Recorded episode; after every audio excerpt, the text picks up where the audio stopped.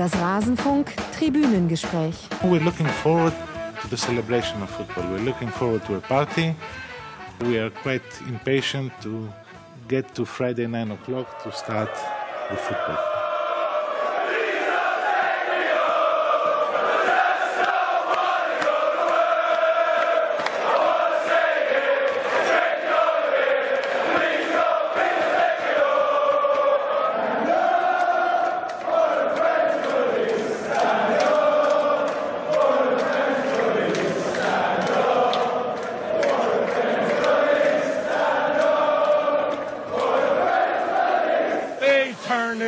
Back against the flag. He called the Queen a dirty slag. He hates the puppy, he hates the Brits, he hates the North, that fucking shit. James McLean hates the fucking Queen.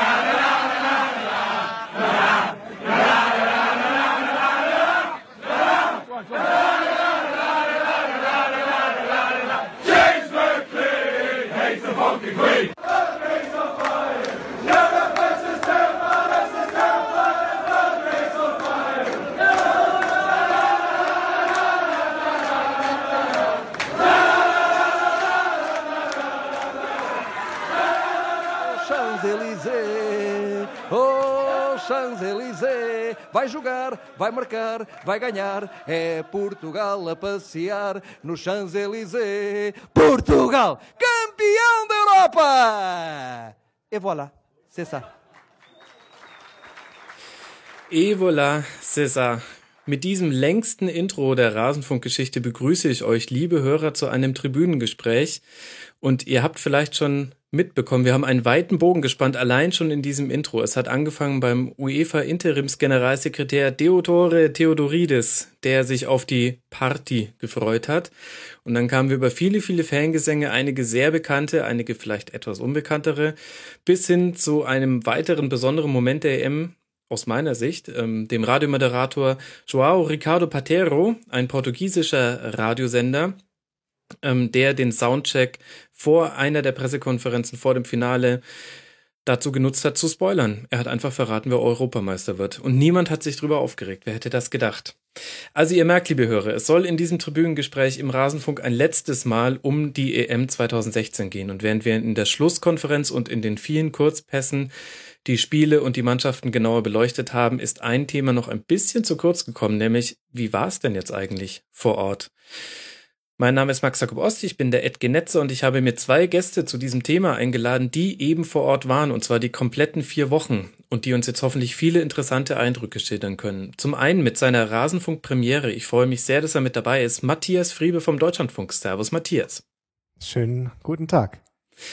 Und außerdem, ihr kennt ihn vielleicht schon aus früheren Sendungen, Tobias von meinsportradio.de. Servus, Tobias. Moin, moin aus Hannover. Hallo Max, hallo Matthias. Da sind schon noch mal ein paar Erinnerungen hochgekommen, oder? Bei dem Intro. Ich weiß nicht, wie es dir ging, Matthias. Mir hat allein das Schneiden schon sehr viel Spaß gemacht. Ja, da sind eine Menge Erinnerungen hochgekommen und tatsächlich ähm, Ricardo Patero, äh, der portugiesische Kollege, der da diesen Soundcheck der Pressekonferenz für seine kleine eigene Show genutzt hat, der ist eine meiner Erinnerungen auf diese Europameisterschaft, weil ich zufällig genau bei dieser portugiesischen Pressekonferenz dabei war und es eine unglaubliche äh, Stimmung war. Das war ähm, der Freitag, also der Morgen nach dem Halbfinale Deutschland gegen Frankreich. Und ich bin mit einem Kollegen dahin gefahren. Ähm, das ist das nationale Rugby-Zentrum der Franzosen, ungefähr 35 Kilometer südlich von Paris. Und wir sind dahin gefahren, haben gedacht, okay, jetzt gucken wir mal die Portugiesen, was die so von Frankreich äh, halten und ob die vielleicht sich eher Deutschland gewünscht hätten und mhm. mit welchen Erwartungen man halt da so hinfährt zu so einer Pressekonferenz. Und das war morgens um 10 und äh, ungefähr zehn Minuten bevor dann Joao Mario, der war der Spieler der Pressekonferenz, da auf dem Podium erschienen ist, hat der Kollege Patero da einen kleinen Soundcheck hingelegt und sich da derart in Stimmung gesungen und äh, selbst, äh, selbst von sich begeistert gewesen. Äh, war eine reine Freude und äh, da hat man wirklich was gesehen, was man selten sieht. Da haben nämlich eigentlich geschlossen alle Journalisten ihr Handy gezogen, äh, um ihr eigenes persönliches Erinnerungsfilmchen zu machen, weil er total begeistert waren. Und als wir nachher weggegangen sind, äh, da aus dem Zentrum, ähm, standen die Fernsehteams Schlange bei ihm. Er musste noch zahlreiche Interviews geben an dem Tag. Ja, siehst du mal, da habe ich ja schon, äh, habe ich ja schon einen, einen richtigen Griff getan bei der Auswahl der O-Töne. Wirklich ein besonderer Moment. Mich hat es ein bisschen erstaunt, äh, dass mir das ehrlich gesagt nur so mal in einem Tweet von der Sportschau und dann habe ich es bei dir auch nochmal gesehen, über den Weg gelaufen ist und das äh, gar nicht so sehr gefeiert wurde. Aber Deutschland musste halt auch Wunden lecken. Wir waren ja gerade. Ja, ich glaube, das lag an dem Tag so, äh, dass das äh, dass das damit zusammenhing. In anderen Ländern ist das deutlich, ist das deutlich mehr gefeiert worden. Also die standen Schlange, die Kollegen tatsächlich, um seinen Namen zu erfahren, um ihm Fragen zu stellen, was er da gesungen hat, äh, dass er das nochmal übersetzt, auch ins Englische, ähm, dass wir alle verstehen. Ähm, des Portugiesischen sind wir ja alle nicht so mächtig gewesen, äh, was er da genau gesungen hat. Und das war so, äh, ich kann das so ungefähr wiedergeben. Also äh, wir spielen, wir treffen, wir gewinnen und am Ende gehen wir dann spazieren auf den Champs-Élysées mit dem Pokal in der Hand. Mhm. Und so war es ja dann auch irgendwie. Ja, ich habe es gesagt, ein ganz fieser Spoiler eigentlich, aber wie ja. das so ist, ähm, weiß man natürlich dann erst im Nachhinein.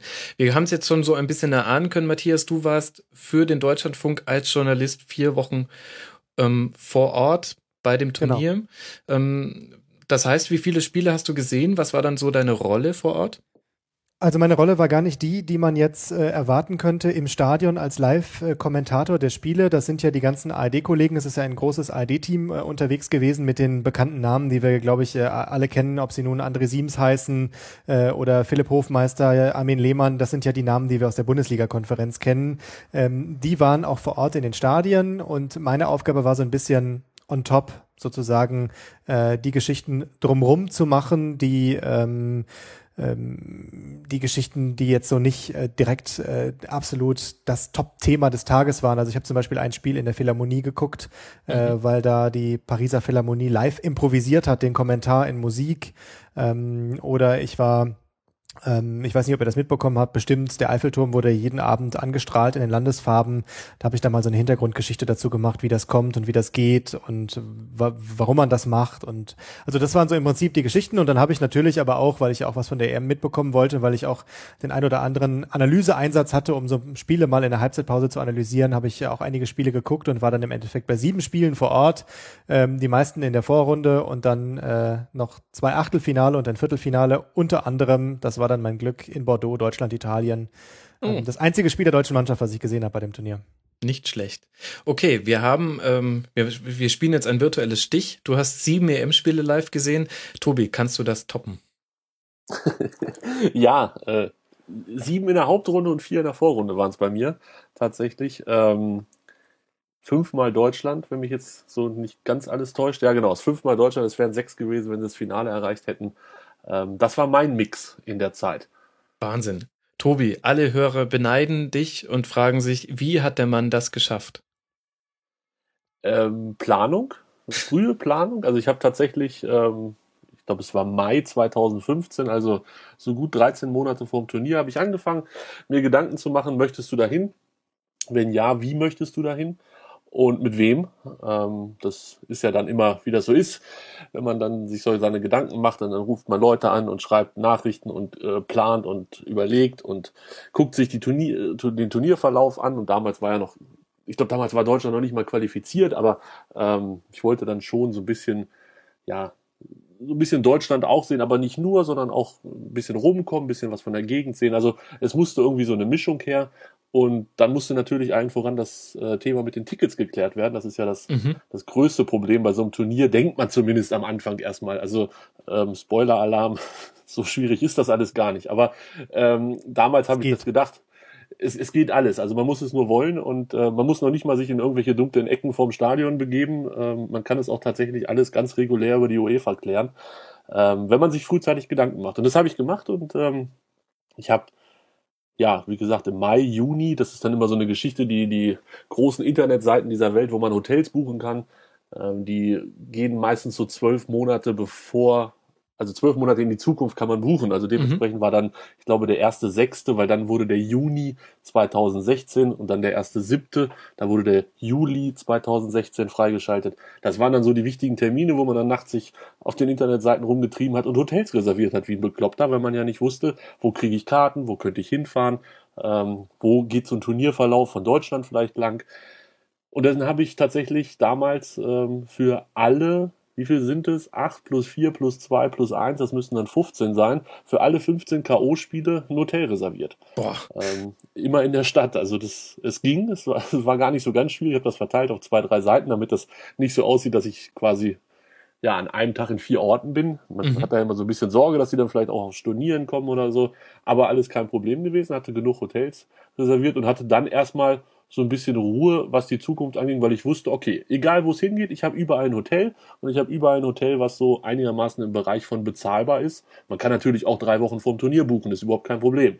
Aber dann kriegst du halt naja, in manchen Städten gar nichts und in, in vielen Städten, ich sag mal, so ein, so ein 0815 Doppelzimmer für 300, 400 Euro aufwärts. Und ähm, wie bei fast jedem Fußballfan sind natürlich äh, die finanziellen Grenzen da und man kann nicht unendlich Geld ausgeben. Deshalb dachte ich mir einfach clever sein, früh buchen und das hat auch geklappt. Also wie gesagt, für die K.O.-Runde hatte ich dann für jedes Spiel ein Hotelzimmer, immer ein Doppelzimmer in den jeweiligen Städten gebucht. Manchmal brauchte man auch nur eins, weil im Achtelfinale zum Beispiel Lens und Lille, wie wir jetzt ja inzwischen wissen, in Lens ist jetzt nicht so viel los. Also man schläft tatsächlich in Lille, wenn man mhm. in Lens ein Fußballspiel gucken will. Das waren zwei Spiele, die dann auf, äh, an, an aufeinanderfolgenden Tagen lagen. Da hat man dann halt einmal drei Nächte in Lille gebucht und hatte damit Lens und Lille abgedeckt. Gleiches galt, glaube ich, noch für Saint-Etienne und Lyon. Also es waren dann am Ende irgendwie 13 oder 12 Hotels für die K.O.-Phase. Und was die Vorrunde anging, da haben wir gesagt, da gucken wir erstmal, vielleicht machen wir da irgendwas mit Wohnwagen und Camping oder so. Da haben wir jetzt nichts gebucht, zumal es halt auch einfach Wahnsinn ist, äh, für alle Vorrundenspiele sich was zu buchen. Deshalb haben wir da tatsächlich erstmal nichts gemacht. Mhm.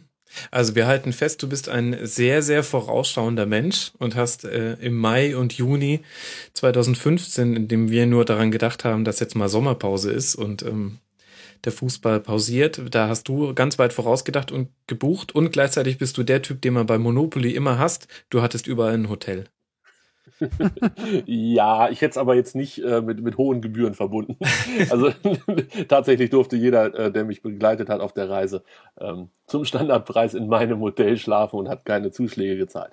Nein, also das mit den Hotels war wirklich ähm, überraschend einfach und man hört immer viele Horrorgeschichten, wenn man in diesem Internet ein bisschen rumblättert, das soll man ja sowieso nicht machen, äh, von Stornierungen kurz vor Ende, weil die Hoteliers dann halt auch merken, ach Mensch, da haben wir dem Jungen das Doppelzimmer für ein Hunderter verkauft, da könnten wir doch heute 300 für nehmen. Äh, stornieren, stornieren wir mal aus irgendwelchen fadenscheinigen Gründen. Das ist mir allerdings nicht passiert. Super. Ja, also ihr habt es mitbekommen, liebe Hörer, wir haben quasi äh, den einmal die Fansicht und, und dann haben wir noch den, den ja, gut, gearbeitet hast du ja auch, Tobi. Ich täte dir jetzt Unrecht, wenn ich sagen würde. Ähm, Ach, naja, komm, das bisschen. also man konnte auf äh, meinsportradio.de deine Reise mitverfolgen und auch ähm, viele, viele interessante Geschichten erfahren, äh, unter anderem zur Ticketbuchung. Dazu kommen wir noch, wie das alles so lief. Matthias, wie, wie lief denn bei dir so die Vorbereitung auf das Turnier? Ich vermute mal, du hast nicht schon zwölf Monate vorher angefangen. Nein, ganz und gar nicht. Zwölf Monate vorher habe ich nicht mal im Traum dran gedacht, nach Paris zu fahren und die Europameisterschaft zu begleiten. Äh, damit habe ich mich erst Anfang des Jahres beschäftigt, als das so langsam auf mich zukam. Und ich glaube, es, ich kann es gar nicht mehr genau sagen, es war Februar oder März, als klar war, ich würde hinfahren äh, und mitmachen, dann ähm, als Journalist äh, für den Deutschlandfunk. Und ähm, dann beschäftigt man sich erstmal mit anderen Fragen. Dann geht es um Akkreditierungsfragen, das ist auch gar nicht so einfach. Ähm, dann geht es um viele andere Dinge. Ähm, meine Hotels habe ich tatsächlich nicht so weit im Voraus gebucht. Äh, der Extremfall war Viertelfinale Deutschland-Italien.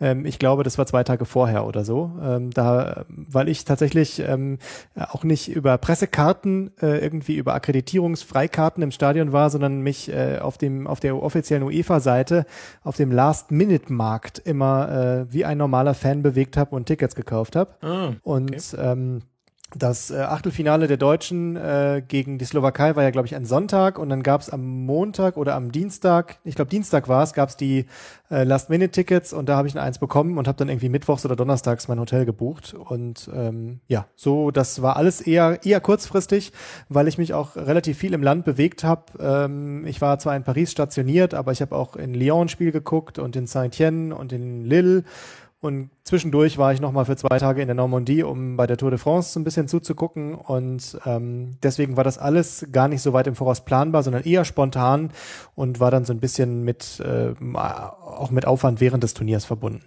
Mhm. Muss man auch erstmal die Redaktion haben, die einem da so frei alleine lässt, oder? Sehr schöne absolut. Äh, absolut äh, die Gelegenheit, äh, da an dieser Stelle auch Dankeschön zu sagen. sehr gut. Hast du noch in den ersten äh, zehn Minuten äh, platzieren können, wo sie wahrscheinlich. Gut, Sie können ausschalten. Nein, nein, Sie dürfen, Sie, sie dürfen gerne weiter zuhören, natürlich. Die EM war ja für die UEFA, wenn man mal auf das Finanzielle guckt, ein Riesenerfolg. 830 Millionen Euro Gewinn, das ist neue Rekordmarke, hängt wesentlich damit zusammen, dass es mehr Spiele waren und damit auch die TV-Rechte gestiegen sind. 600 Millionen davon sollen übrigens an die 55 Verbände fließen, also alle Verbände, die in der UEFA organisiert sind. Ähm, die UEFA hat sich auch kurz vorm Finale nochmal wirklich mit allen Händen, allen verfügbaren Händen auf alle verfügbaren Schultern geklopft. Alles wäre eigentlich super gewesen und auch Fanprobleme immer nur der Alkohol schuld, wenn ich das richtig verstanden habe. Dazu kommen wir noch.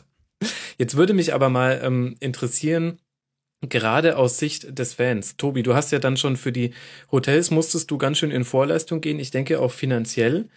Wie war es denn dann bei den Tickets und wie lief das eigentlich ab? Wie bist du dann an deine Tickets gekommen? Äh, Hotels keine Vorleistung. Äh, wer clever bucht, bucht natürlich mit Bezahlung erst vor Ort und stornierbar bis einen Tag vorher. Mhm. Und das habe ich dann tatsächlich auch gemacht. Manchmal sind sie deshalb ein bisschen teurer, die Hotels, aber grundsätzlich kein Problem. Ähm, da muss man nicht einen Cent vorstrecken. Das sind dann halt nur ein paar Stunden, die man sich nachts um die Ohren steckt. Ich habe äh, bei Tickets tatsächlich, da musste in Vorleistung gehen, das ist richtig. Es gab ja mehrere Verkaufsphasen und die UEFA ist da ja, dramatisiert das ein wenig über, finde ich. Äh, Sie haben, glaube ich, am Anfang gesagt, es gibt drei Verkaufsphasen. Einmal die, die erste, das war noch letztes Jahr, bevor überhaupt feststand, wer spielt, wer überhaupt beim Turnier dabei ist. Da hat man quasi blind seine Karten gekauft. Und ähm, das war auch so die größte Verkaufsphase. Da gab es halt auch die meisten Tickets zu kaufen. Und man hat also ins Blaue hinein ähm, ja, eingekauft. Das habe ich natürlich auch gemacht, weil ich dachte mir, ich will da ja hin. Ähm, und da kann man ja erstmal sich auf Tickets bewerben. Mhm. Und ich muss gestehen, dass ich ähm, das ein bisschen unterschätzt habe, also zumindest unterschätzt habe, wie viele Karten man so bekommen kann. Das lief folgendermaßen ab. Äh, man konnte sich pro Tag, also pro Kalendertag auf ein Spiel bewerben und das das ganze Turnier durch. Und das habe ich natürlich getan und ich habe immer, äh, weil ich davon ausgegangen bin, dass Deutschland irgendwie als Gruppenkopf gesetzt sein wird, also als A1 war ja Frankreich gesetzt und dann blieb eigentlich nur, dass sie B1, C1, D1, E oder F1 werden. Und dementsprechend habe ich dann auch so meine Spiele ausgewählt, dass ich häufig halt den Gruppenkopf gegen irgendwen an dem Tag rausgepickt habe. Mhm. Und äh, bei den Achtelfinals haben wir ja auch immer zwei oder drei Spiele am Tag, da war es dann halt Lotterie, was man genommen hat. Da hat man dann ja meistens die größeren Stadien genommen oder das, was irgendwie einigermaßen sinnvoll liegt oder so. Also das war so, so ein bisschen ja ins Blaue hinein halt die ganze Geschichte. Und ähm, ja, das hat nicht nur ich gemacht, das hat mein Vater auch gemacht für mich. Also für sich, für mich. Naja, ist auch egal. Er hat es auf jeden Fall auch gemacht. Und ähm, ja, dann irgendwann, ich weiß gar nicht, es muss irgendwie Richtung Oktober gegangen sein oder so, keine Ahnung, kamen dann die Mails von der UEFA, ähm, was einem zugeteilt wurde. Und ich bin da halt ja von, von meinen bisherigen Erfolgschancen bei Champions League Finals und ähnlichen Sachen ausgegangen. Da kriegst du halt, weiß ich nicht, 5%, vielleicht 10% deiner Ticketwünsche. Ja, ich mich ein bisschen vertan, es waren eher so 20 bis 25% und auf einmal hatte ich doch relativ viele Karten. Also ich habe tatsächlich in dieser ersten Verkaufsphase Karten für die beiden Halbfinals gekriegt, für das Viertelfinale in Marseille, ähm, für allerhand Vorrundenspiele und hatte dann Karten, von denen ich nicht wusste, wer da am Ende spielen wird. Es, war relativ, ähm, dub, äh, was heißt dubios, aber es ist so, so ein bisschen ein komisches System. Die UEFA macht es natürlich schlau, um solche Spiele wie zum Beispiel Rumänien gegen Albanien, die natürlich nicht so die Verkaufsschlager sind, einfach frühzeitig unters Volk zu kriegen, wenn man noch nicht weiß, wer da spielt. Mhm. Hat mich jetzt im konkreten Fall nicht getroffen, aber ich kenne genug Leute, die Rumänien gegen Albanien Karten hatten in Lyon. Gibt Was ja auch ein großes Stadion ist, kann man an dieser Stelle ja auch mal sagen. Ne? Was definitiv, fast. ja, ein großes Stadion ist und ein sehr schönes Stadion übrigens auch, hat mir sehr, sehr gut gefallen. Aber, mit einem kleinen äh, Baufehler, kurzer Exkurs, mit einem kleinen Baufehler, wenn es regnet, kann der Unterrang äh, in, in, in die Katakomben laufen, weil nämlich alle nass werden.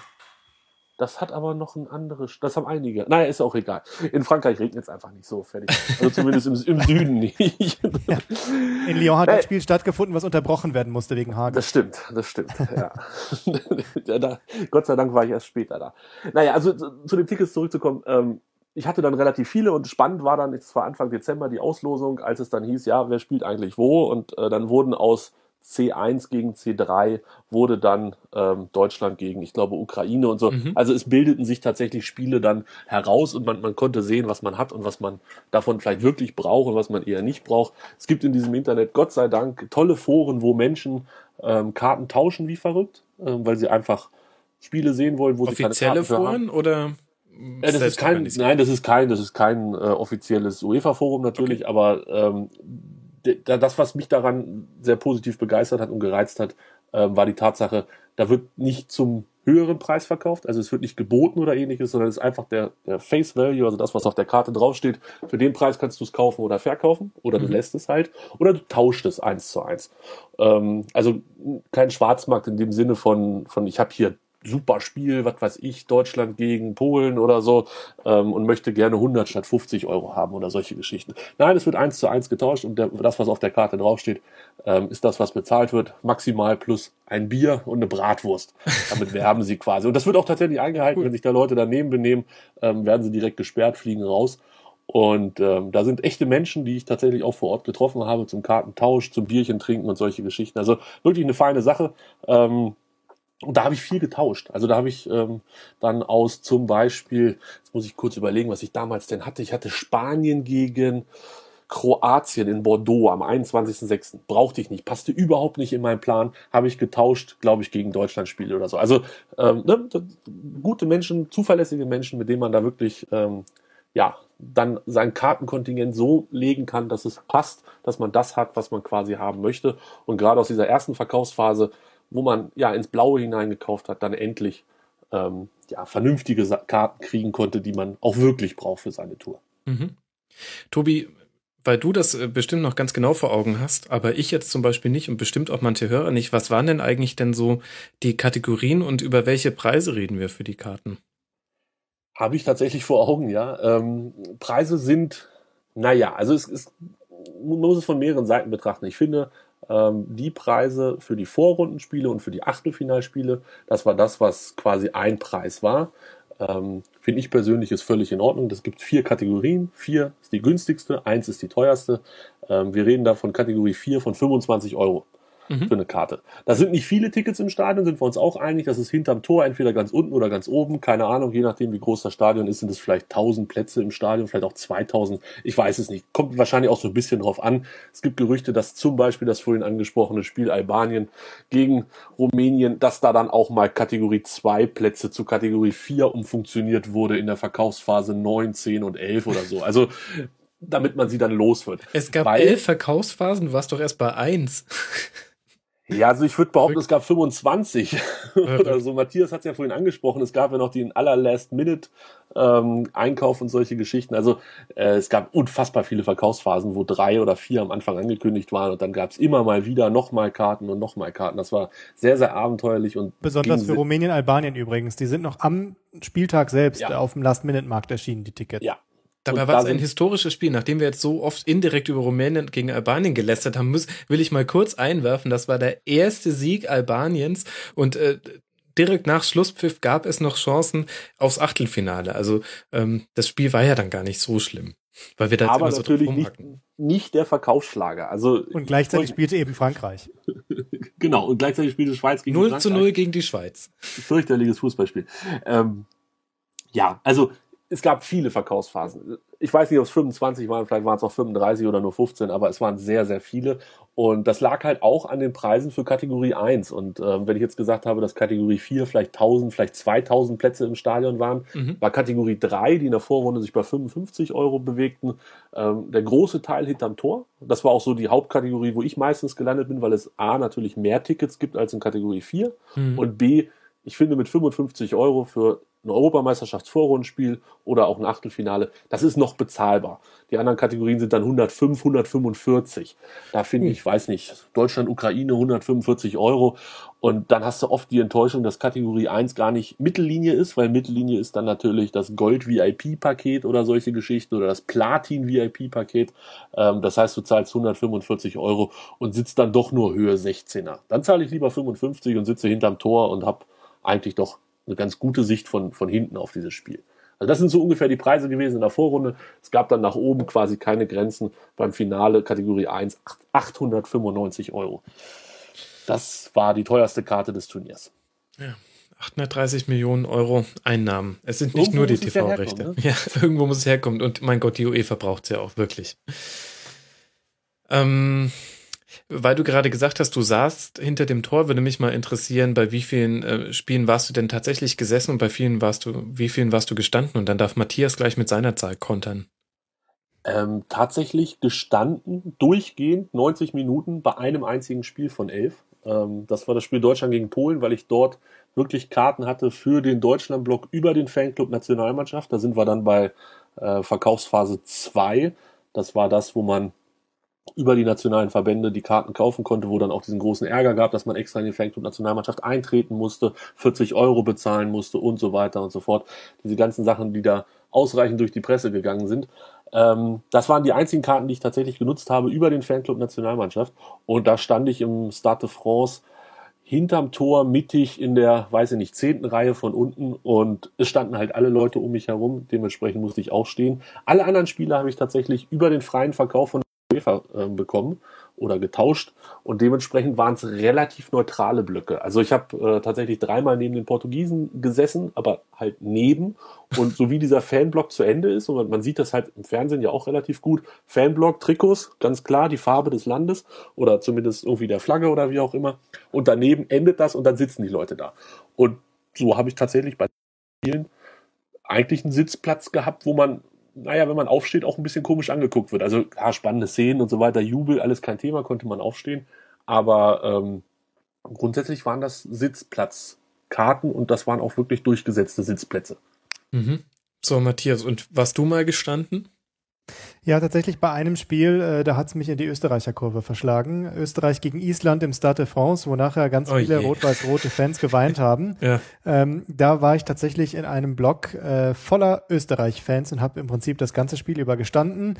Ähm, Gegenbeispiel, Achtelfinale Saint-Etienne, Schweiz gegen Polen. Äh, da habe ich auf einem Platz gesessen, wo eine Ordnerin hinter mir gestanden hat, die mir quasi, wann immer ich aufstehen wollte, weil die Reihen vor mir gestanden haben, sofort die Hand auf die Schulter gelegt hat und gesagt, setz dich bloß wieder hin, weil ich nämlich tatsächlich genau in der Reihe saß, äh, hinter der die Rollstuhlfahrer aufgestellt Ah, waren okay. und ihren Platz hatten. Kann ich natürlich verstehen, die haben einfach überhaupt keine Chance gehabt, wenn ich da gestanden habe. Ich bin auch nicht der Kleinste, sage ich dazu, aber das wäre auch egal gewesen, wenn man, da hätte 1,50 Körpergröße gereicht, die hätten nichts mehr gesehen. Das ist etwas schlecht gelöst in dem Stadion, weil die einfach im Gang stehen, direkt hinter der letzten Reihe, ohne irgendwie ein Podest oder so. Und äh, da war tatsächlich 120 Minuten äh, konzentriertes Sitzen angesagt was dann zum Elfmeterschießen aus, aufgelöst wurde, äh, als die Rollstuhlfahrer sich auch, ähm, wie ich finde, völlig zu Recht gegen alle Regeln hin, hinweggesetzt haben und sich selbst einen Platz gesucht haben in der Nähe des Tores, dass sie überhaupt eine Chance hatten, was zu sehen, weil Ja. nach diesem Spiel, wer da zum Elfmeterschießen äh, in die Röhre gucken muss oder sich die äh, breiten oder nicht so breiten Rücken der Vorderleute angucken muss, ist ja absolute Katastrophe. Ja, allerdings. Und dann muss ich aber die Frage stellen, wenn du bei Island gegen Österreich warst, hat man den Kommentator denn auch auf deinem Platz gehört? Den isländischen natürlich. Nein, den hat man nicht gehört. Man hat stattdessen den österreichischen Stadionsprecher immer wieder gehört, der da versucht hat, richtig einzuheizen. Und das war ja offenbar, habe ich im Nachhinein auch äh, noch gehört, für österreichische Verhältnisse äh, äh, ein fast schon Rekordspiel, was die Zahl der Fans anging und die Zahl der Begeisterung, was sich ja dann im Ergebnis nicht niedergeschlagen hat. Aber es war schon, wie ich fand, relativ beeindruckend, wie viel Rot-Weiß-Rot da im Stadion war, die dann relativ schnell nach Hause gingen und äh, die blaue Kurve blieb dann über nach dem Spiel. Mhm. Und es schallte ein isländisches Hu in die, Ja. in die Da EM. habe ich zum ersten Mal live mitbekommen. ich habe es ja vorher auch nur am Fernseher gesehen und äh, tatsächlich äh, durchaus beeindruckend, muss ich sagen. Mhm. Ja, warten wir mal ab, wenn das dann äh, auch die Fans des FC Ingolstadt machen nach einem 1 zu 1 gegen Hoffenheim. Das dann noch so Ich bin ziemlich sicher, dass wir das in der Bundesliga hören werden in der nächsten Saison. Auf jeden Fall. ja, Wie so einiges andere auch. Will Grigg is on fire, äh, werden wir auch hören, bin ich ziemlich sicher. Und äh, ich glaube auch spätestens im Abstiegskampf hören wir Don't Take Me Home. Ja, schauen wir mal. Ich meine, äh, Hertha hat das ja schon mit äh, nur nach Hause gehen wir nicht. Ist das nicht Ja. einfach nur ein Cover? Na egal. Okay. Das, das führt, führt jetzt vielleicht etwas weit. Ähm, äh, Tobi, du hast äh, schon einen interessanten Punkt angesprochen, nämlich die, die Verkaufsphase 2, wie ich jetzt gelernt habe, in der man für deutsche Spiele nur Karten bekam, wenn man Mitglied im Fanclub Nationalmannschaft ähm, vorher wurde. Worüber es dann ja auch zu Recht, wie ich finde, Beschwerden gab. Das heißt, du bist jetzt ein stolzes Fanclub Nationalmannschaftsmitglied und hat das noch andere Folgen, außer dass du den 40 Euro jetzt überweisen musstest für ein Jahr? Kriegt man von denen vielleicht noch äh, ganz tolle Anfeuerungs-E-Mails? Wurde dir Chetem ins, ins Hirn geprügelt? Ganz kleinen Moment, ich muss kurz die Kündigung zu Ende schreiben. So, jetzt bin ich wieder da. ähm, ja, ich bin tatsächlich äh, auch nur deswegen natürlich eingetreten, war vorher nicht Mitglied im Fanclub Nationalmannschaft und denke mal 2017 bin ich dann aus dieser Geschichte auch schnell wieder raus. Also äh, ja, ich habe natürlich auch den Kopf geschüttelt und gesagt, warum? Ähm, grundsätzlich kann ich den Ansatz dahinter verstehen, ähm, finde es dann aber sehr abenteuerlich, wenn Leute eintreten, keine Tickets kriegen und dann ähm, ja sich dann beschweren und, und dann sagen, Leute, aber dann will ich wenigstens meine 40 Euro wieder, wenn ich hier eingetreten bin und nichts davon hatte. Da gab es ja dann auch noch mal großen Ärger drum. Also ähm, ja, Fanclub Nationalmannschaft, die, da wird sicherlich viel drauf rumgehackt. Und da wird auch aus vielen Gründen ganz passend drauf rumgehackt. Ähm, ich kann verstehen, wenn der DFB sagt, okay, wir kriegen es nicht ohne eine Dachorganisation hin, irgendwie ähm, eine Choreo im Stadion zu organisieren oder sonst irgendwas die gab es ja tatsächlich bei jedem Deutschlandspiel, zumindest bei jedem, wo ich war, gab es zumindest in irgendeiner Form irgendeine Choreo, ähm, sei es irgendwelche Fähnchen oder ein Banner, was da hochgezogen wurde. Das war nicht immer ganz glücklich und sah auch nicht immer ganz goldig aus, aber es wurde so ein bisschen was gemacht. Ähm, außerdem gibt's vor Ort die Fanbotschaft, das haben die Deutschen jetzt nicht alleine, das gab es, glaube ich, von jeder Nation, die vor Ort war immer an einem zentralen Punkt, meistens irgendwie in der Stadt oder in der Nähe von dieser Fanmeile, äh, gibt's die Fanbotschaft, wo sich dann äh, Leute hinwenden können, ihre Probleme oder Fragen zur Stadt oder wie auch immer äußern können. Äh, tatsächlich kenne ich eine Geschichte von einem Bekannten, der dank der DFB-Leute vor Ort seine geklauten Tickets dann noch gesperrt gekriegt hat und neue ausgestellt gekriegt hat. Also das wollte die UEFA irgendwie nicht ganz so machen, wie er wollte. Dann hat sich die DFB-Fan-Abteilung da eingeschaltet und er konnte dann das, ich glaube, es war das Achtelfinale in Lille, konnte er noch sehen. Also es gibt tatsächlich gute Geschichten ähm, von Leuten, die, die davon profitieren und die davon was haben. Ähm, ich persönlich kann auch zu so einem Spiel gehen, ohne den Fanclub Nationalmannschaft besucht zu haben oder da drin zu sein. Das ist sicherlich auch bei fast jedem so, aber es schadet manchmal auch nicht, dass sie da sind. Also ähm, ja, ich ich verstehe jeden, der sich so ein bisschen drüber lustig macht über diese ganze Geschichte und ähm, kann auch sehr gut leben, wenn das Ding powered by äh, Brause Coca-Cola oder wie das Ding heißt, äh, wenn es das nicht mehr gibt, aber es gibt sie halt und man musste sich nun da für 40 Euro, es gab übrigens einen großartigen Schal und ich glaube, was waren da noch in dem Päckchen? Keine Ahnung, habe ich beides nicht so wirklich ausgepackt. Ich glaube, einen Schlüsselanhänger oder so gab es als Startgeschenk für die 40 Euro noch dazu. Na gut, das ist natürlich krass. Das wiegt ja. so einiges auf. Aber schließe ich dann richtig, dass es in jener Verkaufsphase 2 dann schwieriger war, an Tickets zu kommen, wenn du von Leuten sprichst, die eben genau das nicht geschafft haben? Ja, das weiß ich nicht. Also die Wege der Ticketverteilung sind unergründlich, wirklich. Ähm, das ist, ist ganz, ganz abenteuerlich. Es gibt Leute, die, die haben gar keine Karten gekriegt. Wie gesagt, ich hatte, glaube ich, eine Trefferquote von, von 20, 25 Prozent in der ersten Verkaufsphase. In der zweiten Verkaufsphase waren wir dann ähm, drei Kumpels, die sich, die alle eingetreten sind. Dann konnte man angeben, dass man mit denen zusammen gerne die Tickets haben möchte. Und äh, wir haben tatsächlich für fünf von sieben Spielen Karten gekriegt. Also du kriegst ja für die Vorrunde kriegst du dann tatsächlich Karten und ab dem Achtelfinale sind es Voucher, die du vor Ort am Stadion dann einlösen kannst, wenn dein Team, also in dem Fall Deutschland, das Spiel oder die Runde erreicht. Ähm, und da haben wir tatsächlich für die drei Vorrundenspiele und Halbfinale und Finale ähm, eine Zuteilung gekriegt. Also fünf von sieben ist auch eigentlich eine sehr gute Quote. Von daher kann ich jetzt eigentlich nicht behaupten, dass es in der Phase schwieriger war, an Karten zu kommen. Kenne aber tatsächlich genug Geschichten, wo Leute gar nichts gekriegt haben. Ich habe keine Ahnung, was die für eine Vorgeschichte haben, weiß ich nicht, will ich mich nicht einmischen. Aber bei mir mit fünf von sieben auf jeden Fall reichlich bedacht worden mit Tickets, teilweise auch mit Tickets in Kategorien, die ich gar nicht so gerne hatte. Also Kategorie 2 im Halbfinale, ähm, 295 Euro, stolze Summe. Ja. Oh ja, das kann man dann. Und du musst so sie halt nehmen. Du bezahlst sie vorab. Also ähm, du bezahlst sie, glaube ich, im Februar oder so, wann die zweite Verkaufsphase war, und kriegst das Geld dann erstattet, wenn dein Team die Runde nicht erreichen sollte. Ähm, das heißt, ich kriege jetzt das Geld fürs Finale, kriege ich erstattet. Fürs Halbfinale, ja, hätte ich die Karten nicht abgeholt, würden sie da morgen früh noch liegen, irgendwo in Marseille an unserem Ticketschalter. Ähm, ich habe sie natürlich abgeholt und äh, habe zwei Twitter-Kollegen glücklich machen können. Na, das ist doch auch, das ist doch schön. Da, ne? Allein dafür hat sich, haben sich die 40 Euro Mitgliedsbeitrag doch gelohnt. Das kann ich dir sagen, Tobias. Fand ich auch. Matthias, du hast ja schon gesagt, du warst eher dann auf dem Last-Minute-Markt unterwegs. Wahrscheinlich habt ihr ja. euch da wahrscheinlich auch mal getroffen, ohne es zu wissen. Möglicherweise anonym, ja. ja. Ähm, wie, wie lief denn dann so diese, diese letzte Verkaufsphase? Ich habe immer wieder Tweets gelesen, dass es dann unter dem Strich äh, gar nicht mehr so schwierig war, an Tickets zu kommen. Es wirkte ein bisschen so, als wäre sogar der Schwarzmarkt zusammengebrochen. Ich habe gelesen von teilweise Tickets für einen Zehner oder für 15 Euro. Ja, das habe ich auch mitbekommen. Also das war dann tatsächlich gar nicht mehr so schwer, hing natürlich ein bisschen von der Begegnung ab. Also ich habe äh, auf diesem Last-Minute-Markt ähm, vor der EM, das war ja so eine so eine Zwischenverkaufsphase, wenn man so will. Also mhm. irgendwie vier, sechs Wochen bevor ich nach Paris gefahren bin, ähm, habe ich da schon mal mir für ein paar Tick für ein paar Spiele die Tickets besorgt. Unter anderem Island gegen Österreich. Da war es relativ leicht. Da waren so sieben, acht Spiele im Verkauf noch, da wo es einfach noch Tickets gab. Das viel zitierte Rumänien, Albanien natürlich dabei.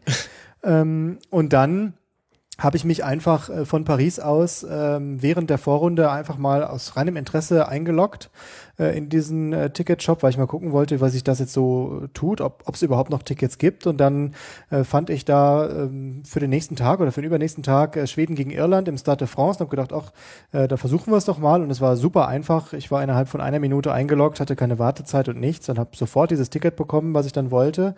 Ähm, war also gar kein Problem. Ähm, bei den Spielen dann in der K.O.-Phase war es ein bisschen schwieriger.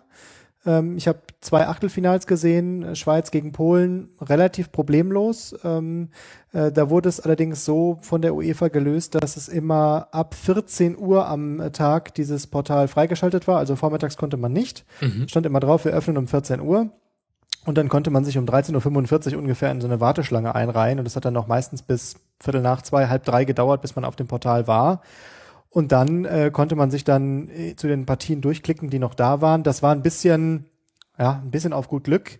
Ähm, der Status zwischen ausverkauft und es sind noch Tickets da wechselte gefühlt alle fünf Sekunden, weil immer irgendwelche Tickets wieder auftauchten. Also ähm, ich habe dann Schweiz-Polen, wie gesagt, relativ problemlos bekommen. Ich habe Italien-Spanien ein Ticket bekommen. Da habe ich ungefähr 30, 40 Mal versuchen müssen äh, und habe 35 Mal gelesen, es war ausverkauft ähm, bis ich dann doch durchgekommen bin mit einem Ticket. Ähm, das einzig Nervtötende daran ist, man muss bei jedem Mal, wo man sich wieder auf dieses Spiel bewerbt, muss man wieder sagen, nein, ich bin kein Roboter und ich weiß, äh, ich kann dieses Bilderrätsel, was ihr mir zeigt, mit den ähm, äh, zu sagen, auf welchem Bild Fluss zu sehen ist oder so ja. oder so. Das konnte ich mittlerweile irgendwann später auswendig äh, schon klicken. Ähm, also das habe ich unzählige Male gemacht und am schwersten war es dann tatsächlich Viertelfinale Deutschland-Italien. Also da habe ich eine Dreiviertelstunde immer wieder die Seite aktualisiert, bis dann schließlich mal eine Karte bekommen habe. Ähm, das war dann verhältnismäßig leicht, aber sobald die Spiele irgendwie dann prominent besetzt waren, war nichts zu machen. Also französische Spiele überhaupt keine Chance. Mhm. Halbfinale so gut wie keine Chance. Ähm, und äh, Deutschland, Italien, wie gesagt, mit viel Mühe, aber ähm, doch im Endeffekt verhältnismäßig leicht, wenn man äh, sich eben das vorstellt, dass es ja schon diese Verkaufsphasen ein Jahr vorher gab. Ich grätsch da mal ganz kurz rein, Matthias. Ja, klar. Äh, du hast 13.45 Uhr gesagt, ne? Also ja. das Ding war wirklich 13.45 Uhr Doppelpunkt 00. Also es ging da wirklich um Sekunden. Wenn du um 13.45 ja, ja, genau. und zwei Sekunden drin warst, bist du erst um 14.10 Uhr ins Portal gekommen. Warst du um 13.45 Uhr und 00 Sekunden drin, warst du dann tatsächlich einer der ersten und konntest um 14 Uhr direkt shoppen gehen und auch teilweise sogar noch Spiele äh, Kategorie 4 kaufen, also so ein Viertelfinale für 45 Euro und solche Geschichten. Äh, ich habe das gemacht äh, tatsächlich beim Spiel gegen Frankreich, beim, Viertel, äh, beim Halbfinale in Marseille, ähm, saß in der Hotellobby und ähm, hatte zwei Karten für den Frankreich-Block in Kategorie 3. Und da wollte ich eigentlich nicht hin. Also ich wollte schon irgendwie gerne so auf die Deutschland-Seite. Und das war halt mitten im Frankreich-Block. Und äh, habe dann tatsächlich noch in letzter Sekunde zwei Karten für den Deutschland-Block Kategorie 3 sichtbehindert bekommen. Die waren auch wirklich sichtbehindert. es war, ähm, ja, man musste halt stehen, aber das war in dem Spiel jetzt nicht so das Drama. Ähm, da hat man sich dann so ein bisschen wenn man sich groß gemacht hat, ging es auch oder halt gestanden hat oder auf andere Plätze gesetzt hat, funktionierte das. Aber diese Last-Minute-Dinger um 14 Uhr immer waren tatsächlich immer ein Highlight, ja. Muss ich sagen. Ja. War, war, war eine gute Idee von der UEFA und da gingen wirklich nochmal die allerletzten Tickets über den Tisch und das hat sehr viel Spaß gemacht, ja. Und ich habe gelernt, dass ich, äh, dass meine Uhr falsch gelaufen ist äh, und ich tatsächlich immer ein paar Sekunden zu spät war, weil ich war nie vor Viertel nach zwei drin. Weltzeit.org. Ich habe es mir gemerkt. mein Gott, da, da, tauschen sich jetzt echt die Experten aus. Aber das hört sich ja für mich ehrlich gesagt so an. Ähm, also da gab es relativ viele Möglichkeiten, sich über den digitalen Weg dann äh, Tickets zu holen. Gab es denn dann eigentlich noch diesen klassischen Ticket-Schwarzmarkt, den man bei jedem Bundesligaspiel erlebt? Also beobachten konnte man das. Ähm, ich habe es auch im Stade de France eigentlich am fast intensivsten beobachtet. Wenn man da in Saint-Denis am Bahnhof äh, aus dem äh, Nahverkehrszug gestiegen ist, dann standen sie quasi den ganzen Weg bis zum Stadion. Ticket, Ticket, Ticket, Ticket, hat man immer nur gehört. Ähm, das war dann vom Spiel, von Spiel, von Spiel zu Spiel unterschiedlich. Ich habe tatsächlich auch bei einem Spiel mitbekommen, dass da Karten, die irgendwie Kategorie 1 oder 2 waren, also wo wir über 100 Euro äh, Kategorie, 150 Euro äh, Preise geredet haben, dass die tatsächlich nur noch für 15, 20 Euro weggegangen sind, weil einfach die Nachfrage dann nicht so da war. Das war dann zum Beispiel bei der Partie Island-Österreich so. Bei Deutschland-Italien sah der Fall, glaube ich, ein bisschen anders aus. Mhm. Deckt sich mit meinen Erfahrungen. Ähm, Saint-Denis tatsächlich genau dort, der Weg von der, von der Bahn bis zum Stadion alle fünf, ach, alle zwei Meter stand eigentlich ja. einer. Ähm, sowohl bei Deutschland, äh, Quatsch, bei Deutschland, bei Italien gegen Spanien beim Achtelfinale, da waren es Stimmt, da habe ich auch gesehen, ja. Da waren es ganz, ganz viele, da war der Preis ganz, ganz weit unten. Aber auch, ähm, und das fand ich persönlich dann, dann wirklich schockierend, Deutschland gegen Frankreich. Also es hat eigentlich keiner, der auf dem Schwarzmarkt eine Karte gekauft hat, das bezahlt, was auf der Karte drauf stand. Ähm, da spielt, da spielt der Gastgeber in einem Halbfinale in einem unfassbar schönen Stadion gegen ja Deutschland. Also ich meine, das ist jetzt nun auch nicht äh, das kleinste Land und die haben viele Leute, die da hinfahren. Und es gibt auf dem Schwarzmarkt Karten bis zum Umfallen. Also sowohl in der Altstadt und ähm, oder beim alten Hafen, da war eigentlich so der Hauptticketmarkt. Äh, da standen die Leute. Manche waren so, die zischten immer so Ticket, Ticket Manche haben die Dinger einfach gnadenlos hochgehalten, war denen egal. Ähm, Polizei war es eigentlich auch egal. Ja, aber dann halt auch total egal. Auf dem Weg zum Stadion überhaupt kein Problem. Ticket, Ticket, Ticket. Überall gab's Karten. Also wer da die aufgedruckten Preise, vielleicht Kategorie 4 mal ausgenommen, so ein Halbfinale, Kategorie 4, 65 Euro. Das hat wahrscheinlich schwierig geklappt, aber Kategorie 3, 165 Euro hat eigentlich keiner bezahlt, was auf der Karte drauf stand, der es auf dem Schwarzmarkt gekauft hat. Auch eine Sache, die ich natürlich vorher nie gedacht hätte, die ich mhm. jetzt gelernt habe, die hilft mir nicht mehr weiter, weil nächstes Turnier neue Regeln, gar keine Frage. Aber das war erschreckend, das war teilweise Polen gegen Portugal, das Viertelfinale in Marseille, wo ich war, Zehner, 20, keine Ahnung. Marseille, ich weiß nicht, 60.000 passen da rein, 65.000 oder so. Ähm, es waren viele Polen da, es waren relativ wenig Portugiesen da und du konntest vor dem Stadion, konntest du dich mit Karten, das ist, das war Wahnsinn. Also, ähm, ja, das, das war wirklich erschreckend teilweise und Deutschland gegen Frankreich war dann so der Gipfel der ganzen Geschichte, wo ich dachte, wow, für so ein Spiel noch so viele Karten hier und keiner kauft sie. Aber gut, Kategorie 1 kostet beim Halbfinale 500 Euro. Wer bezahlt das schon? Und meinst du auch, dass das der Grund ist, dass es diese Karten noch gab? Weil würde mich ja schon interessieren, woran das liegen könnte.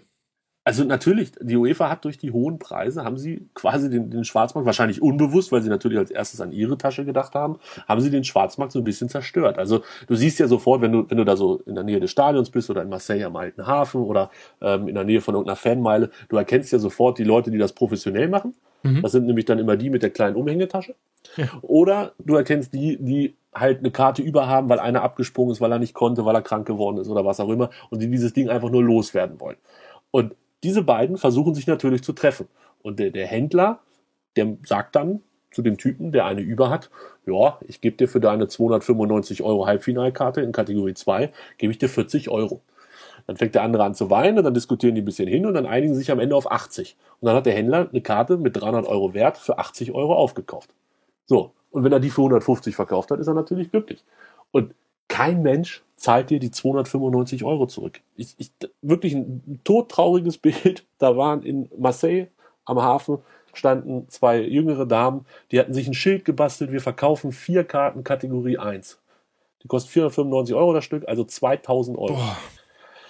Ich habe tatsächlich mit denen gesprochen. Ich sage, wie kommt ihr zu vier Karten? Ja, die hatten sich beworben und hatten angeklickt. Du konntest ja bei der UEFA damals bei der ersten, auch bei der zweiten Verkaufsphase sagen, wenn ich die Karten nicht in der Kategorie bekomme, die ich gerne hätte, nehme ich auch eine Kategorie höher oder tiefer. Mhm. Und das war in Anführungsstrichen der Genickbruch für viele Leute, die dann in Kategorie 1 gespült wurden und Karten für 500 Euro das Stück gekriegt haben.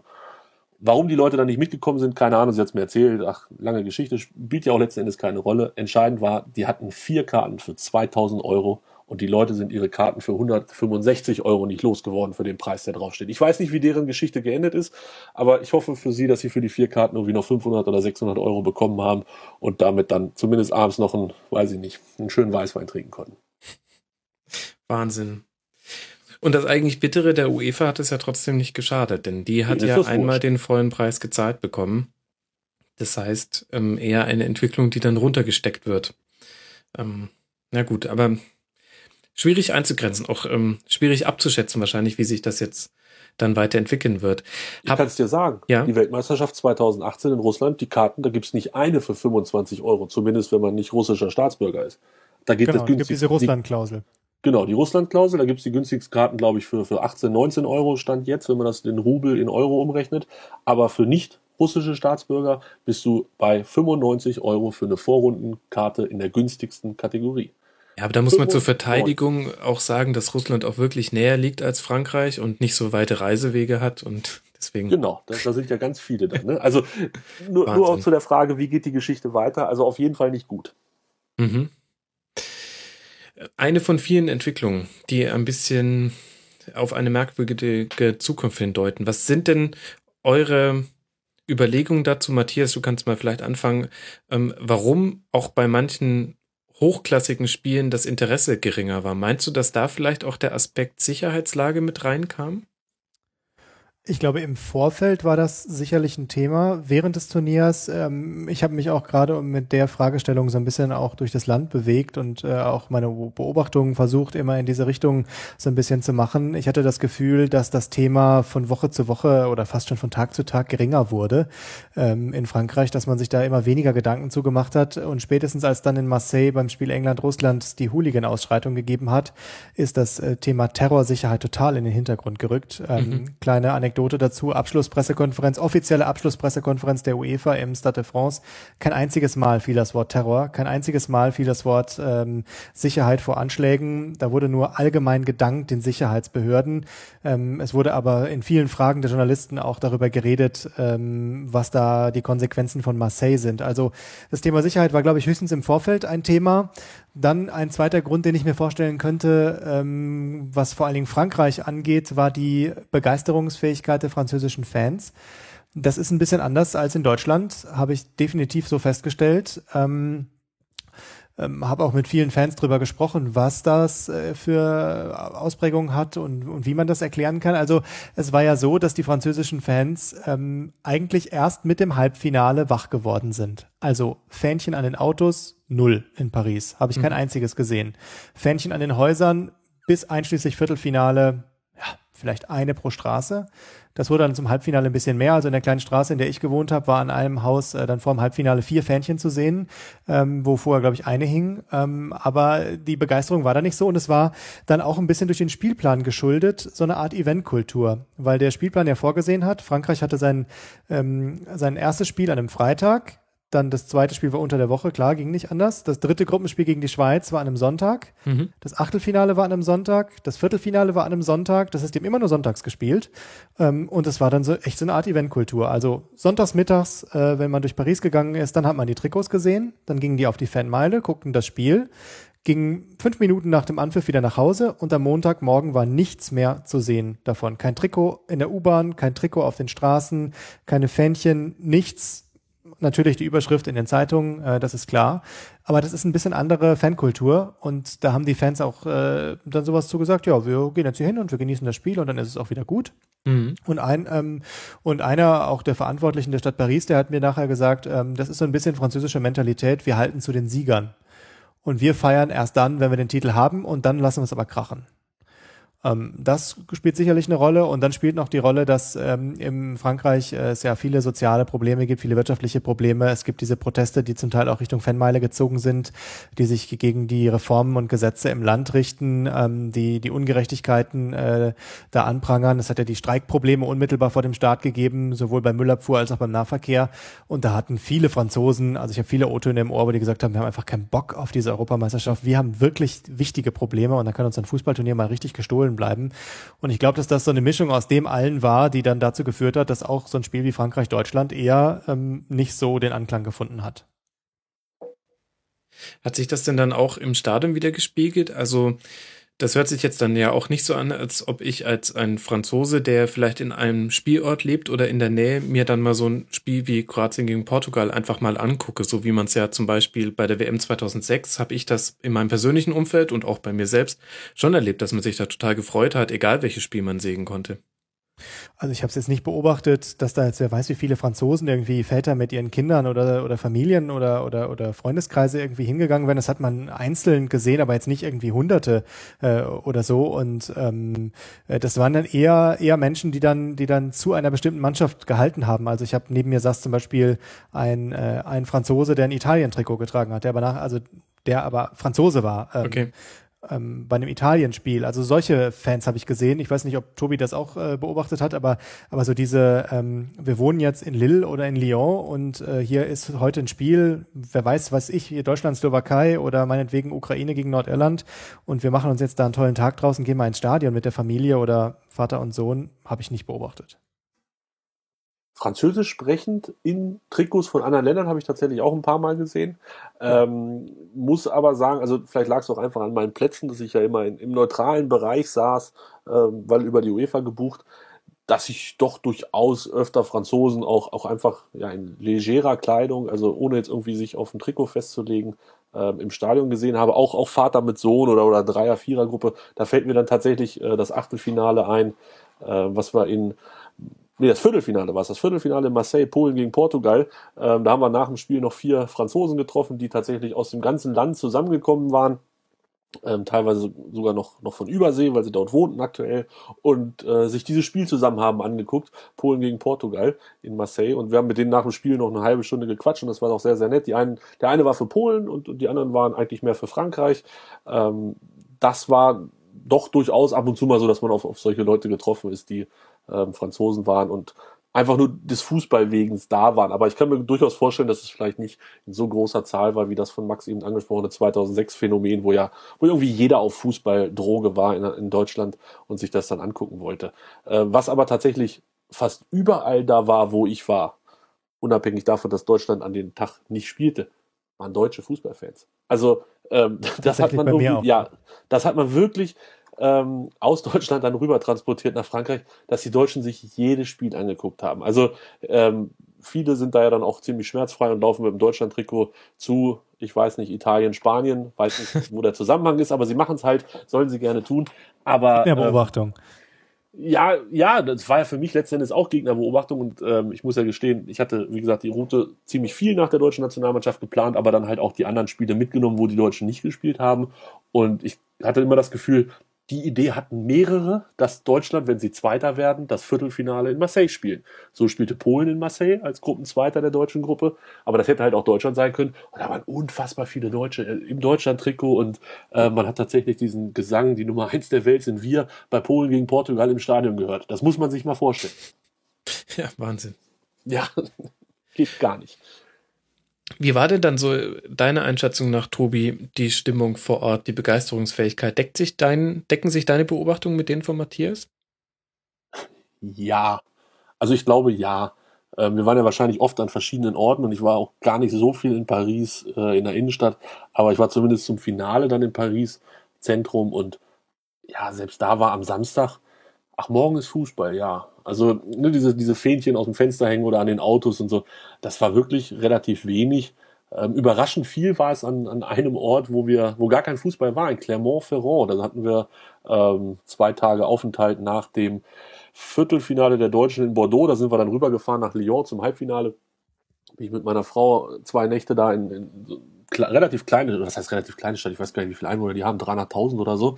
Ähm, dort gab's Public Viewing und dort saßen die Leute in den Kneipen und, und Bars und so und haben sich ähm, das Viertelfinale Frankreich gegen Island angeguckt. Da waren sie auch wirklich voll dabei und hatten großen Spaß. Okay, gegen 5 zu 2 aus, da hat man mhm. halt auch seinen Spaß. Aber ähm, das war so eine Sache, wo ich überrascht war. Eine, eine Stadt, die gar nicht Spielort der EM ist, ähm, dort so eine Begeisterung und auch viele, viele Fahren und, und äh, auf den Autos und so weiter zu sehen. Aber sonst würde ich mich da durchaus dem anschließen, was Matthias gesagt hat. Ähm, so ganz begeistert war der durchschnittliche Franzose, glaube ich, nicht. Vielleicht kann ich noch ein Wort zu Paris anfügen, weil ich die meiste Zeit in Paris war. Ähm, da sind noch zwei Beobachtungen vielleicht zu ergänzen. Also das eine ist, Paris ist einfach eine derart große Stadt, äh, die bekannte Weltmetropole schlechthin. Ähm, da geht so ein Turnier einfach auch ein bisschen unter. Also wenn man an der Fanmeile ist, am Eiffelturm, da war ja das zentrale Fanfest, äh, wo ja 90.000 Fans auch äh, hin konnten zum Public Viewing. Ähm, da kam man natürlich nicht dran vorbei. Aber wenn man zum Beispiel auf den Montmartre gegangen ist, weil es ja auch eigentlich das Vergnügungsviertel von Paris ist. Da war zum Beispiel an einem der Abende war da so ein äh, Musikfestival, das muss so um die ähm, Sommersonnenwende gewesen sein, Mitsommernacht. Ähm, da war kein einziges Trikot zu sehen auf dem Montmartre, da waren die Musikfans. Und diese Stadt hat einfach so unglaublich viel zu bieten, dass so ein Europameisterschaftsturnier ähm, einfach irgendwie eins von vielen Events ist. Das haben ja auch mehrere Leute gesagt. Der Pariser wählt sich seine Events aus. Heute bin ich auf Kultur, morgen gehe ich zum Fußball und dann mache ich wieder was anderes.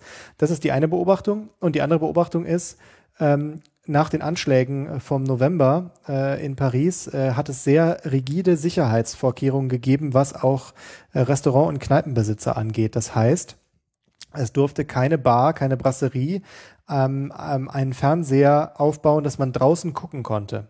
Also wenn man mhm. Fußball gucken okay. konnte in der Kneipe, ging das nur drinnen. Mhm. Ähm, manche haben sich so halb drüber weggesetzt, indem sie ihren Fernseher dann drinnen ans Fenster gestellt haben. Ähm, aber eigentlich, es war verboten, dass man draußen gucken konnte, weil die Polizei gesagt hat, das können wir nicht sichern, wenn sich Menschenmengen, kleine Klüppchen an Straßenecken vor Fernsehern versammelt. Äh, das ist ein zu einfaches Ziel für potenzielle Terroristen, deswegen ist es verboten. Und da musste man, wenn man das wollte, ganz, ganz viele Sonderbestimmungen erfüllen, äh, wenn man, äh, ich glaube, die sind auch kaum, zumindest meine Beobachtung, kaum äh, erteilt worden. Ähm, also das hat sicherlich dazu beigetragen, dass man dann äh, in der Stadt auch so ein bisschen dran vorbeigehen konnte an diesem Turnier. Galt aber nur in Paris, oder? Soweit ich weiß, galt das nur in Paris. Ich habe es äh, in, in, in Lyon war ich auch einen Abend unterwegs. Äh, da, da konnte man, glaube ich, auch so zumindest auf so Terrassen von Bars auch mal gucken. Ja, in Bordeaux und in Marseille war das auch äh, völlig normal, dass man dort draußen biergartenmäßig sitzen konnte, die Fernseher dann ähm, draußen hingestellt wurden. Also das scheint eine Paris-Geschichte gewesen zu sein waren, die waren ja auch am meisten getroffen äh, oder die waren ja die Stadt, die getroffen war. Und äh, da gibt's ja auch einfach unzählige Brasserien. Also ich, wenn, da jeder seinen Fernseher aufgebaut hätte, da hast du ja an, an jeder Straße 50 Möglichkeiten zum Public Viewing. Äh, und äh, das haben die einfach unterbunden. Und das hat sicherlich äh, dazu beigetragen, dass wenn man durch die Stadt gegangen ist, man einfach nicht so viel davon mitbekommen hat. Also ich bin bei einem Frankreich-Spiel äh, aus der U-Bahn gekommen und es war so fünf vor neun. Ähm, ich habe dann gehört, dass die Nationalhymne gesungen wird, hm. aber sehen konnte man keinen Fan. Nirgendwo. Also ich konnte hören, dass in den Kneipen das gesungen wurde und die Wohnungen an der Straße, wo die Fenster auf waren, da konnte man den Fernsehkommentator hören, aber sonst war nichts zu sehen. Kein einziger Fan auf der Straße. Mhm. Womit wir nochmal beim Thema Sicherheit sind, da würde ich jetzt auch nochmal kurz bleiben. Wir nehmen am Freitag nach dieser EM auf. Das heißt, wir tun das schon mit dem Wissen, dass in Nizza es zu einem schrecklichen Terroranschlag mutmaßlich oder sehr wahrscheinlich kam. Während der EM allerdings ist nichts passiert und es wurde vorher sehr thematisiert und ihr habt es ja vorhin beide auch schon kurz erwähnt. Ähm, dieses äh, Thema wurde dann schnell ersetzt durch äh, Hooligan und äh, dieses Thema wiederum fadete dann so ein bisschen aus, dadurch, dass es keine weiteren Vorkommnisse mehr gab, zumindest keine, über die medial berichtet wurde. Tobi, wie groß war denn dieses Thema während des Turniers? Wie hast du die Anwesenheit von Sicherheitskräften ähm, wie hast du das empfunden? Ähm, Gab es da Situationen, die dir dahingehend im Gedächtnis geblieben sind? Also während des Turniers, also ich muss dazu sagen, du hast das, glaube ich, ganz am Anfang in der Einleitung nicht hundertprozentig richtig gesagt. Äh, ich war nicht vier Wochen vor Ort, ich war eine und dann nochmal zweieinhalb Wochen vor Ort. Also ich war zwischendurch nochmal ein bisschen zu Hause. Das sind ja dreieinhalb. Ähm, sind dann quasi dreieinhalb. da kann man ja wohl Wochen, genau. aufrunden, genau. Tobi. das runden wir ganz charmant. Ja. Nein. Also es war okay. tatsächlich so, dass ich, dass ich zwei Blöcke hatte, ähm, in denen ich da war. Und der erste war halt die Vorrundengeschichte, wo wir dann äh, vier Spiele geguckt haben mit, mit drei Jungs oder beim ersten Spiel waren wir noch zu viert. Ähm, da muss ich schon sagen, auch ganz aus persönlicher Sicht, man ist ja schon so ein bisschen mit, einer mulmigen, mit einem mulmigen Gefühl an die ganze Geschichte rangegangen. Also ich hatte ja gesagt, ich habe vor 13 Monaten das geplant. Damals war Terror in Paris irgendwie zumindest nicht mit Fußball verbunden. Mhm. Ähm, die, diese Geschichte im November folgte ja dann erst viel, viel später. Ich habe natürlich auch drüber nachgedacht, ähm, hat das irgendwelche Auswirkungen für mich, für meine Reise, für, für die Pläne, die ich habe habe dann gesagt, nein, hat es nicht. Ich, ich mache das trotzdem und auch genauso, wie ich das möchte. Ähm, es hatte dann so ein paar Auswirkungen, was meine Reisepartner angeht, aber für mich war es irgendwie, war es kein Grund zu sagen, okay, ich fahre da jetzt nicht hin. Und trotz allem war es natürlich so, gerade in der Vorrunde und das erste Spiel, was wir gesehen haben, war Deutschland gegen Ukraine. Das war an dem Sonntag ähm, in Lille. Das war das erste Spiel in Lille. Man wusste nicht, wie, wie sind die Verhältnisse in Lille. Man hatte die Bilder nur gesehen ähm, aus Marseille, wo die Russen und die Engländer sich dort schwerst daneben benommen haben. Und ähm, dann hatte man natürlich immer im Hinterkopf, da könnte ja auch noch in eine andere Richtung was passieren. Also das war schon so ein bisschen, muss ich gestehen, so die ersten ein, zwei Spiele. Wir sind danach dann nach Paris gefahren, im Saint-Denis, waren wir dann im Stade de France und ähm, das gehörte dann auch noch dazu, wo so, ja, also gefühlt war, fühlte man sich, fühlte man sich immer so ein bisschen unwohl. Das, das ließ aber relativ schnell und im Laufe des Turniers dann auch sehr stark nach und war dann irgendwie kein Thema mehr. Und was die Sicherheitsvorkehrungen vor Ort anging, ich habe mit mehr gerechnet, muss ich sagen. Also ähm, ich kenne das jetzt letzten Endes fast nur aus Hannover. Natürlich bin ich auch in dem einen oder anderen Stadion in, in Deutschland ab und zu mal unterwegs oder auch mal in Europa unterwegs gewesen.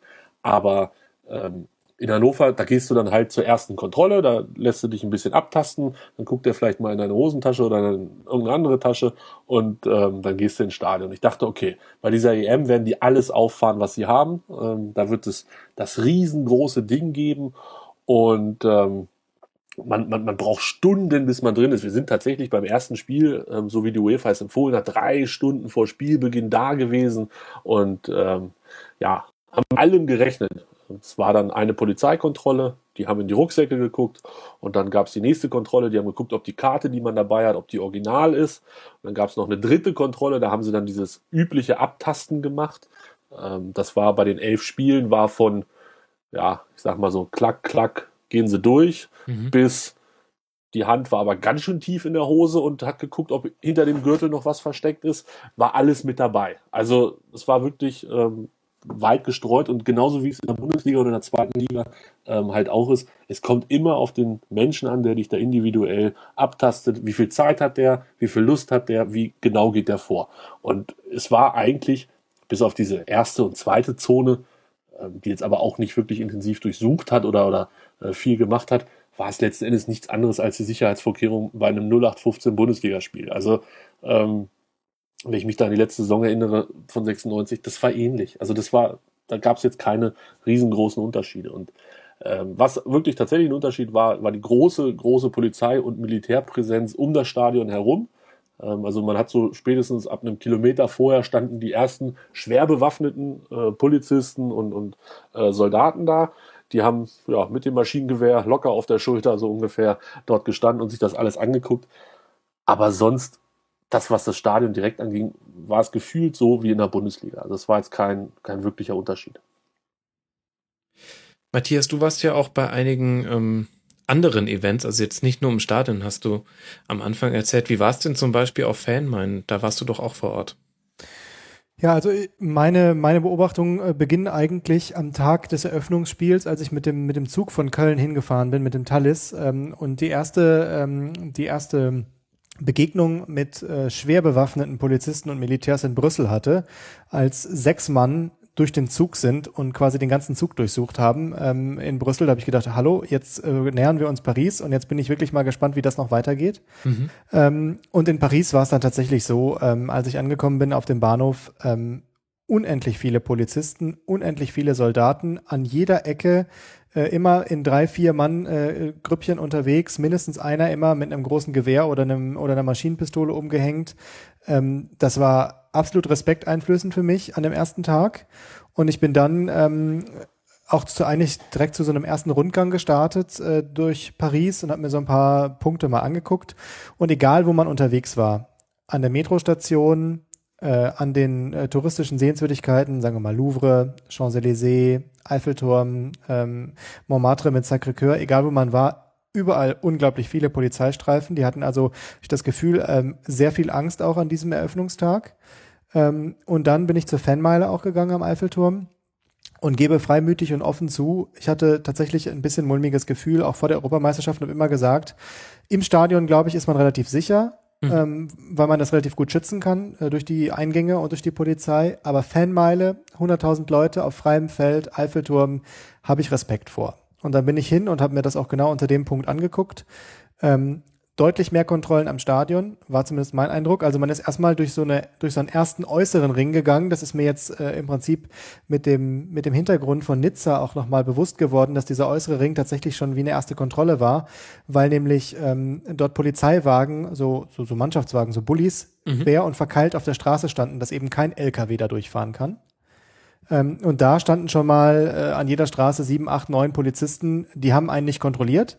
Die haben einen einfach, ich sag mal, angeschaut und geguckt, was kommen denn da für Leute. Mhm. Und da konnte man eigentlich relativ leicht vorbeigehen. Und dann kam die erste Polizeikontrolle ähm, mit äh, erste Rucksackkontrolle und äh, Leibesvisitation die in unterschiedlichsten Stärken ähm, war, äh, so wie äh, Tobi das beschrieben hat, von mal einmal kurz äh, Beine abklopfen bis hin zu, jetzt dreh dich mal um und ich äh, taste dich von hinten ab, dass du ja keinen Mist machen kannst, während ich hier äh, dich abtaste.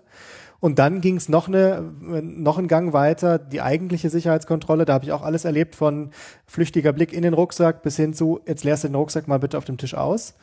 Ähm, und nochmal Leibesvisitation. Ähm, also da war ich dann, ich war relativ häufig auf der Fanzone und ich muss gestehen, da habe ich mich sehr, sehr sicher gefühlt im Vergleich zu dem Gefühl, was ich hatte, als ich hingefahren bin nach Paris. Mhm. Und das hat sich auch nicht äh, geändert über das Turnier eigentlich. Ähm, da hat es kleinere Zwischenfälle mit Feuerwerkskörpern oder so gegeben, aber das war eigentlich unerheblich. Ähm, und ähm, an die Militärpräsenz und an die Polizeipräsenz hat man sich ehrlicherweise total gewöhnt. Also das war einfach klar. Es ist einem schon gar nicht mehr aufgefallen, dass einem mal wieder vier bis an die Zähne bewaffnete Soldaten entgegengekommen sind. Das hat man einfach so hingenommen. Das war, das gehört im Stadtbild und zur Europameisterschaft dazu. Und äh, das ist auch bei den Parisern so. Die sind total dran gewöhnt und es ist alles völlig in Ordnung. Und die wissen auch, wenn man, dass man manchmal auch auf der Straße einfach kontrolliert wird das wissen die Pariser und da wehrt sich auch keiner und das ist alles völlig, völlig äh, d'accord mit äh, ähm, für alle eigentlich, die da waren und ähm, das ist relativ entspannt abgelaufen und hat mir dann ein Gefühl von Sicherheit auch vermittelt und okay. das ähm, hat sich ja dann im Endeffekt auch Gott sei Dank als, als wahr herausgestellt, dass da nichts passiert ist. Ging mir übrigens ähnlich wie dir, äh, Matthias. Fanmeile ich musste halt nicht hin. ich hatte da keinen kein Auftrag. Äh, ich habe tatsächlich bei der ersten Tour haben wir durchgehend einen Bogen drum gemacht. Also wir haben, ähm, und da sind wir dann wieder beim Fanclub Nationalmannschaft, auf dem Campingplatz des Fanclubs Nationalmannschaft in Paris gewohnt. So ein bisschen außerhalb im Westen, aber grundsätzlich ganz gut gelegen und eine günstige Alternative gewesen ähm, zum Hotel. Und haben dort dann die Spiele geguckt und sind nicht reingefahren nach Paris zur Fanmeile, weil wir es halt nicht mussten, haben wir es dann einfach auch gelassen. Äh, meine ersten Fanmeilenbesuche waren dann im weiteren Turnierverlauf, als ich dann in der K.O.-Runde ich glaube, in Bordeaux waren wir auf der Fanmeile, zumindest mal um zu gucken, weil da war ja nur ein Spiel, da spielt ja nur Deutschland gegen Italien, ähm, haben wir uns trotzdem die Fanmeile angeguckt. Dort wurde auch sehr, gelegen auf einem tollen Platz. War fantastisch, fantastisch. Ganz großartig gemacht in Bordeaux. Ähm, Stückchen besser wahrscheinlich sogar noch in Lyon, fand ich. Ähm, da liegt's dann auch mitten in der City. Und in Lyon war es tatsächlich so, dass diese Flughafen-Piep-Dinger, äh, wo man so durchgeht, dann, man, gibt seine Metallgegenstände ab, läuft dann da durch und dann piept es oder piept halt auch nicht. Die gab es in Lyon tatsächlich äh, zur Kontrolle. Ich weiß nicht, wie das abends abläuft, wenn das Spiel war. Wir waren halt äh, nachmittags da oder vormittags oder gegen Mittag, ist auch egal. Waren wir da, haben uns das angeguckt, ähm, was da so los ist, weil es dann halt auch erst meine zweite Fanmeile war, obwohl wir schon im Halbfinale waren. Aber ich muss auch echt sagen, da haben die wirklich äh, sehr intensiven Job gemacht und ich habe auf diesem Campingplatz in ähm, Paris noch eine Geschichte von, von unserem Nachbarn, die quasi nebenan gewohnt haben, gehört. Äh, die fand ich sehr beeindruckend. Der hat sich bei den fliegenden Händlern äh, Matthias wird sie kennen, die diese kleinen Eiffeltürme verkaufen. Ja. Hat er sich so einen kleinen Eiffelturm gekauft und wollte dann hinterher, leichtsinnig wie er war, auf die Fanmeile gehen. Und das fand der Typ am Einlass aber überhaupt nicht witzig. Und dann musste er zu diesen Häuschen, da konnte man seine Sachen abgeben. Da hat er diesen Eiffelturm, was nicht, der war vielleicht 15 Zentimeter oder so, äh, hat er den dort abgegeben, hat sich das Spiel angeguckt und ist nach dem Spiel da wieder hin und wollte den Eiffelturm wieder abholen und dachte sich, naja gut, jetzt hole ich den Eiffelturm ab und dann gehe ich hier raus und dann ist gut. Ja, Pustekuchen.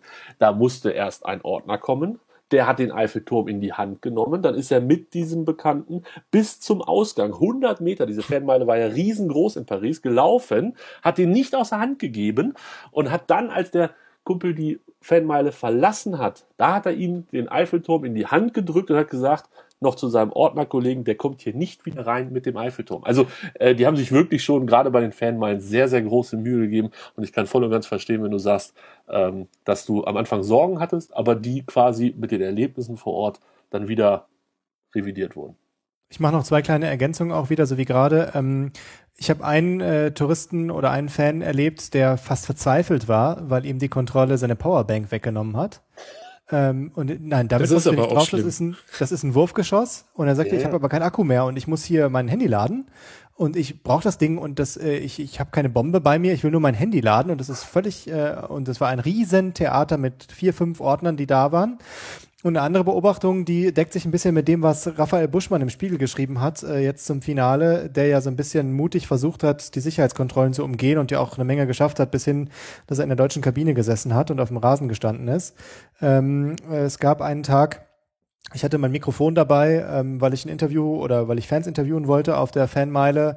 Und dieses Mikrofon ist ein relativ ähm, großer, schwerer Knochen, ähm, weil da auch die Aufnahmeeinheit und die Batterien und alles drin ist. Also es ist relativ schwer und groß, äh, würde eindeutig auch als Schlagstock durch, durchgehen. Ähm, und ähm, das war ein Tag, wo es sehr nervös war, weil da Proteste in Paris waren, die in die Nähe der Fanmeile gezogen sind, ähm, wegen dieser Arbeitsmarktreform. Und da waren mehrere Eingänge zu an der Fanmeile, äh, wo man gar nicht drauf konnte aus Sicherheitsgründen, dass die Protestler da gar nicht in die Nähe dieser Eingänge kommen. Und ich musste quasi, weil ich genau an der Stelle war, wo ich eigentlich drauf wollte, der war dann gesperrt, einmal um das ganze Maßfeld laufen. Da ist man gefühlt eine halbe Stunde unterwegs, bis man auf der anderen Seite ist. Ähm, und bin dann an einen Eingang und habe gesagt, so, ich möchte jetzt hier gerne rein.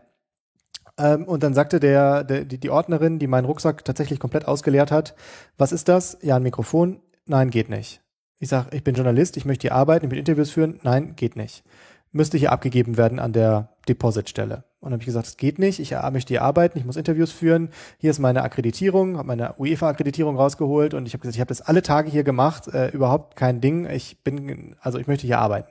Nein, geht nicht, sie muss ihren Chef holen. Okay, dann kam der Chef und hat gesagt, äh, ich bräuchte eine extra Akkreditierung für die Fanzone. Hab ich gesagt, die habe ich aber nicht, ich habe meine UEFA-Akkreditierung, ich möchte einfach ähm, hier arbeiten, Interviews führen. Nein, das funktioniert nicht. Ich könnte es jetzt abgeben oder ich könnte nach Hause gehen oder ich könnte es an einem anderen Eingang versuchen.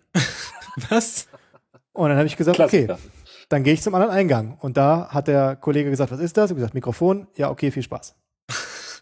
Aber also glaube ich dir ungelogen, genau so haben es fast alle Leute gemacht. Und diese Powerbank-Geschichte vor mir, glaube ich, vier bis acht Mal bei elf Spielen erlebt, dass in der Schlange beim, beim Kontrollieren die Leute ihre Powerbank nicht mit reinnehmen durften, weil sie zu groß war, weil sie überhaupt eine Powerbank war, keine Ahnung. Ich habe mir tatsächlich vor dem Turnier eine gekauft, die ähm, von der Fläche her so groß ist wie eine EC-Karte und dann halt, weiß ich nicht, so dick wie sechs EC-Karten. Die konntest du ins Portemonnaie packen. Es hat nicht einmal einer ins Portemonnaie geguckt. Ähm, dementsprechend Genau. hatte ich die Powerbank immer mit im Stadion. Aber tatsächlich ist die Lösung, gehen Sie zu einem anderen Eingang, ist die einzige, die dich dann auch wirklich in solchen Situationen dahin bringt, wo du hin möchtest. Aber natürlich auch die bösen Jungs dahin bringt, wo sie hin möchten. Ja, das ist vielleicht noch ein interessanter Punkt. Da kam nämlich auch eine Hörerfrage, denn das eine ist ja die Sicherheit der Fanmeilen und der Zone rund ums Stadion. Und ähm, Matthias hat es ja schon angesprochen, ein Stadion selbst, wenn man innen drin ist, ähm, da hat man noch mal gewisse Sicherheitsmechanismen äh, schon überwunden, die andere nicht so leicht überwunden können, überwinden können. Und dennoch kam es jetzt auch bei dieser EM dazu, dass ähm, Bengalos ähm, geschmissen wurden, zum Teil ja sogar. Es gab Böller, es gab Leuchtraketen ähm, und ein bisschen ein anderes Thema, aber ähm, auch die vielen Flitzer haben äh, zumindest in meinem Umfeld äh, für einiges äh, Verwundern gesorgt. Wie, wie empfandet ihr denn die Sicherheitsvorkehrungen innerhalb des Stadions, der Stadien und kann man da den Veranstaltern überhaupt einen Vorwurf machen? Denn mir ist ehrlich gesagt keine Liga dieser Welt bekannt, die es hinbekommt, Bengalos, Böller und ähnliche Dinge aus Stadien fernzuhalten. Ich finde, ähm, äh, 100 Prozent äh, abhalten kann man das nicht.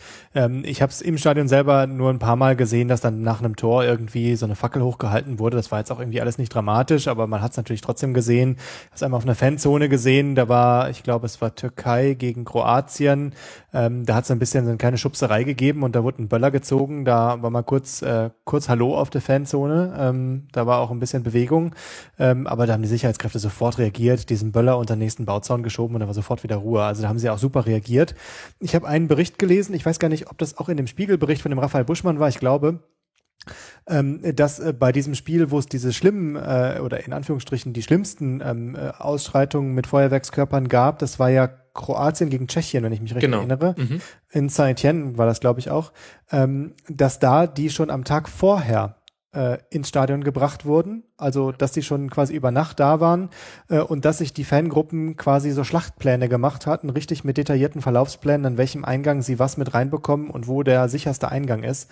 Äh, und das sind halt die Dinge, die dann einen so ein bisschen beunruhigen, äh, dass da so generalstabsmäßig das vorbereitet werden kann, dass man das so generalstabsmäßig auschecken kann, wo es am leichtesten geht und sich da sogar Pläne schreiben kann. Also das ist, finde ich, das, was mich, was mich beunruhigt, dass dann mal ein Feuerwerkskörper im Stadion ist oder mal so eine Fackel da gezündet wird bei dem Tor. Ja, mein Gott du kannst es halt nicht ändern. Also ich habe ja gesagt, du wurdest mal, mal so, mal so abgetastet und ähm, 100% kriegst du da niemals raus. Was mich im Stadion ähm, ja fast schon schockiert hat, war, äh, ich glaube, es war Rumänien gegen die Schweiz, als die Rumänen das 1-0 geschossen hat. Ähm, wir saßen auf der Seite der Schweizer und, und hatten den Blick dann dementsprechend ähm, im Prinzenpark auf die Seite der Rumänen. Und man konnte ganz klar sehen, da gab es viele Blöcke, die, die für die Fans vorgesehen waren. Und dann gab es einen Block, der direkt daran anschloss. Dort waren nur schwarz gekleidete ähm, junge Männer, sage ich jetzt mal so im Schnitt. Also man konnte das aus der Ferne relativ gut sehen. Die gehörten zu den Rumänen, hatten keine Trikots an. Und als die Rumänen dann das 1 zu 0 geschossen haben in der 18. Minute, wo brannten natürlich die Pyros? Genau in dem Block. Also die hatten komplett diesen ganzen Block für sich alleine, hatten auch die Ordner drumherum stehen. Und dann zünden die diese Pyros an. Und ich weiß ja nicht, in Hannover ist es zumindest Standard, dann brennt das Ding ab und dann ist das Thema auch in Ordnung. Und dann werfen die das weg. Bei dem Turnier sind die Ordner in den Block rein und haben denen die brennenden Pyros aus der Hand gerissen. Boah. Also, ich weiß nicht, das kann, das haben die sich ja wahrscheinlich nicht ausgedacht, die Ordner. Also wenn die einigermaßen beieinander sind, machen sie das ja nicht. Das muss ja also eine Ansage gewesen sein. Ich habe es noch bei irgendeinem anderen Spiel, ich kriege es jetzt nicht mehr zusammen. Ich glaube, es war Polen gegen Portugal, das Viertelfinale in Marseille. Ähm, auch beobachten können, dass dort brennende Fackeln aus der Hand gerissen werden ähm, und dann irgendwie möglichst so, dass man sie nicht sieht, hinter irgendwelche Banden oder rausgebracht oder wie auch immer, je nachdem, in welchem Bereich des Stadions das ist. Also das fand ich schon ziemlich extrem und ja gut, äh, in meinen Augen sehr leichtsinnig, aber die, ich sag mal, die werden schon wissen, was sie tun, oder ich hoffe zumindest, dass sie wussten, was sie tun, die Ordner in dem Moment. Also das war so eine, so eine Beobachtung aus dem Stadion, wo ich dachte, wow, ganz unangenehme Geschichte. Und ähm, ich weiß nicht, Matthias, du hast es ja wahrscheinlich auch gesehen, äh, dass man mit Seilen gearbeitet hat im Innenraum. Ja, ja. ganz, ganz großartig. Ich, ich musste immer lachen, wenn die. Also, UEFA 2016-Style. du hast halt, äh, du möchtest natürlich verhindern, dass irgendwelche Flitzer ins Stadion Innenbereich kommen. Und spannst ins Seil äh, oder was? Und, und du hast dann natürlich die Ordner positioniert und du kannst während des Spiels kannst du halt nicht auf einer, weiß ich nicht, wahrscheinlich 400 Meter langen Bahn, kannst du ja nicht, nicht alle 10 Zentimeter einen Ordner hinstellen. Also stellst du alle drei oder vier Meter einen hin und die haben ein Seil in der Hand. Und das, das halten die in der Hand und dann geht das wieder runter und beim nächsten Ordner geht das wieder hoch. Und in dem Moment, wo einer versucht, da durchzubrechen, versuchen sie das Seil halt hochzuziehen und damit, ja, den, den Flitzer zum Straucheln oder zum Erliegen zu bringen. Und äh, ich, ich habe glaube ich, zwei oder drei Flitzer live gesehen im Stadion, sind aber immer auf der anderen Seite des Stadions abgehauen. Deshalb kann ich nicht sehen, was sie mit diesem Seil dann tatsächlich veranstaltet haben. Ich kann es mir nur so erklären, dass sie versuchen, mit diesem Seil noch mehrere Flitzer aufzuhalten und so quasi zum, zum Strauchel zu bringen. Das sah immer ein bisschen, ja, ein bisschen unbeholfen aus. Aber diese Seile sind ja auch noch für einen anderen Zweck eingesetzt worden. Ähm, das kommt man immer kurz, äh, kommt man immer kurz, ja, ja, kommt man immer kurz vor dem Anpfiff beobachten. Ein Bild für die Götter, muss man sagen. Äh, da wurden so Podeste aufgebaut äh, für die Fotografen, die, damit die äh, die Mannschaftsfotos machen konnten und dann eben das Einlaufen der Mannschaften aus dem Kabinengang.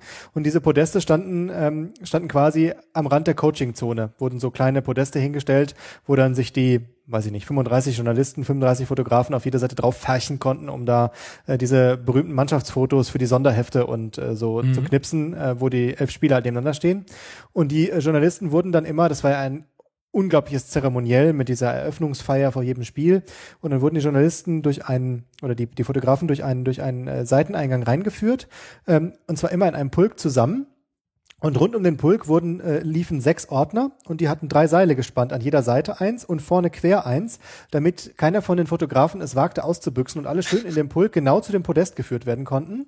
Und dann durften die auf das Podest drauf und ihre Fotos machen und danach wurden die schön wieder weggeführt und hatten ja dann alle ihre Sitze rund um die Banden, dass sie dann hin, die mhm. Hintertorfotografen und die, was weiß ich, wo die alle sitzen. Ähm, das war absolut äh, wie ich finde, absolut lächerlich, weil das sind professionelle äh, Kollegen, die machen da ihre Arbeit, von denen hat keiner irgendwie äh, Interesse, ein Stück Rasen rauszuschneiden oder sonst irgendwas zu machen. Die wollen einfach nur möglichst schnell einen guten Platz auf diesem Podest haben, um da ihr Foto zu machen, was sie an die Agentur verkaufen oder an ihre Zeitung. Und die müssen da zwischen Leinen laufen, damit sie ja nicht irgendwie einen halben Meter zu weit. Äh, absolut lächerlich. Hm. Immer wieder ein schönes Bild. Ja. Und im Nachhinein weiß man, man hätte diese Leinen eher um die Kinder, Jugendlichen machen sollen, die damit beschäftigt waren, da die großen Trikots aufzuspannen ähm, und das große UEFA-Logo zu drehen. Ähm, da kamen ja dann die Selfie-Jäger her, die Cristiano Ronaldo noch geknipst haben. Ja, aber er, also ich finde gerade er ist ja auch ein Beispiel dafür, wie man das gut mit Humor nehmen kann. Mhm, absolut. Wie ist denn das, wenn man David Getter so, ich würde mal sagen, in 30 Tagen gefühlt 15, 16 Mal auf voller Lautstärke hört? 15, 16 Mal, das ist der Tagesration. oh Gott. Das schallt ja überall her, auf der Fanmeile überall. Also ich, ich bin ganz ehrlich, es ist überhaupt nicht meine Musik. Ähm, ich finde aber ähm, jetzt mal ganz äh, äh, mal ganz ehrlich gesprochen, dass diese, dass diese, diese der Schlussteil äh, seiner Musik, die dann immer gespielt wurde, als die Mannschaften reinkamen, ähm, wo er seine Musik irgendwie in fast schon was Pathetisches verwandelt hat, ähm, irgendwie hatte das was. Ich weiß nicht, was es hatte, aber irgendwie hatte das was. Äh, man hat sich irgendwie dann aber dann einfach dran gehört und das dann so beim spätestens dritten Mal, ähm, ja, es war halt so und es war halt die Erkennungsmelodie. Man wusste genau, was jetzt passiert und da man diese Eröffnungsfeiern, die ja auch immer gleich waren bei jedem Spiel, man konnte die Schritte ja quasi auf der Tribüne schon mittanzen beim dritten Mal. Ähm, das war ja alles ein absolut über, äh, überbordendes Zeremoniell fast schon. Ähm, aber um bei David Getter zu bleiben, irgendwie hatte seine Musik was, aber es ist einfach nicht meine. du weißt meine nicht genau was. auch nicht, aber so, so für ein, zweimal Gänsehaut hat's gereicht. Okay. Vielleicht lag es nicht zwingend an ihm, sondern einfach ähm, an meinem ersten EM-Spiel oder ähm, dass es Halbfinale war oder was auch immer.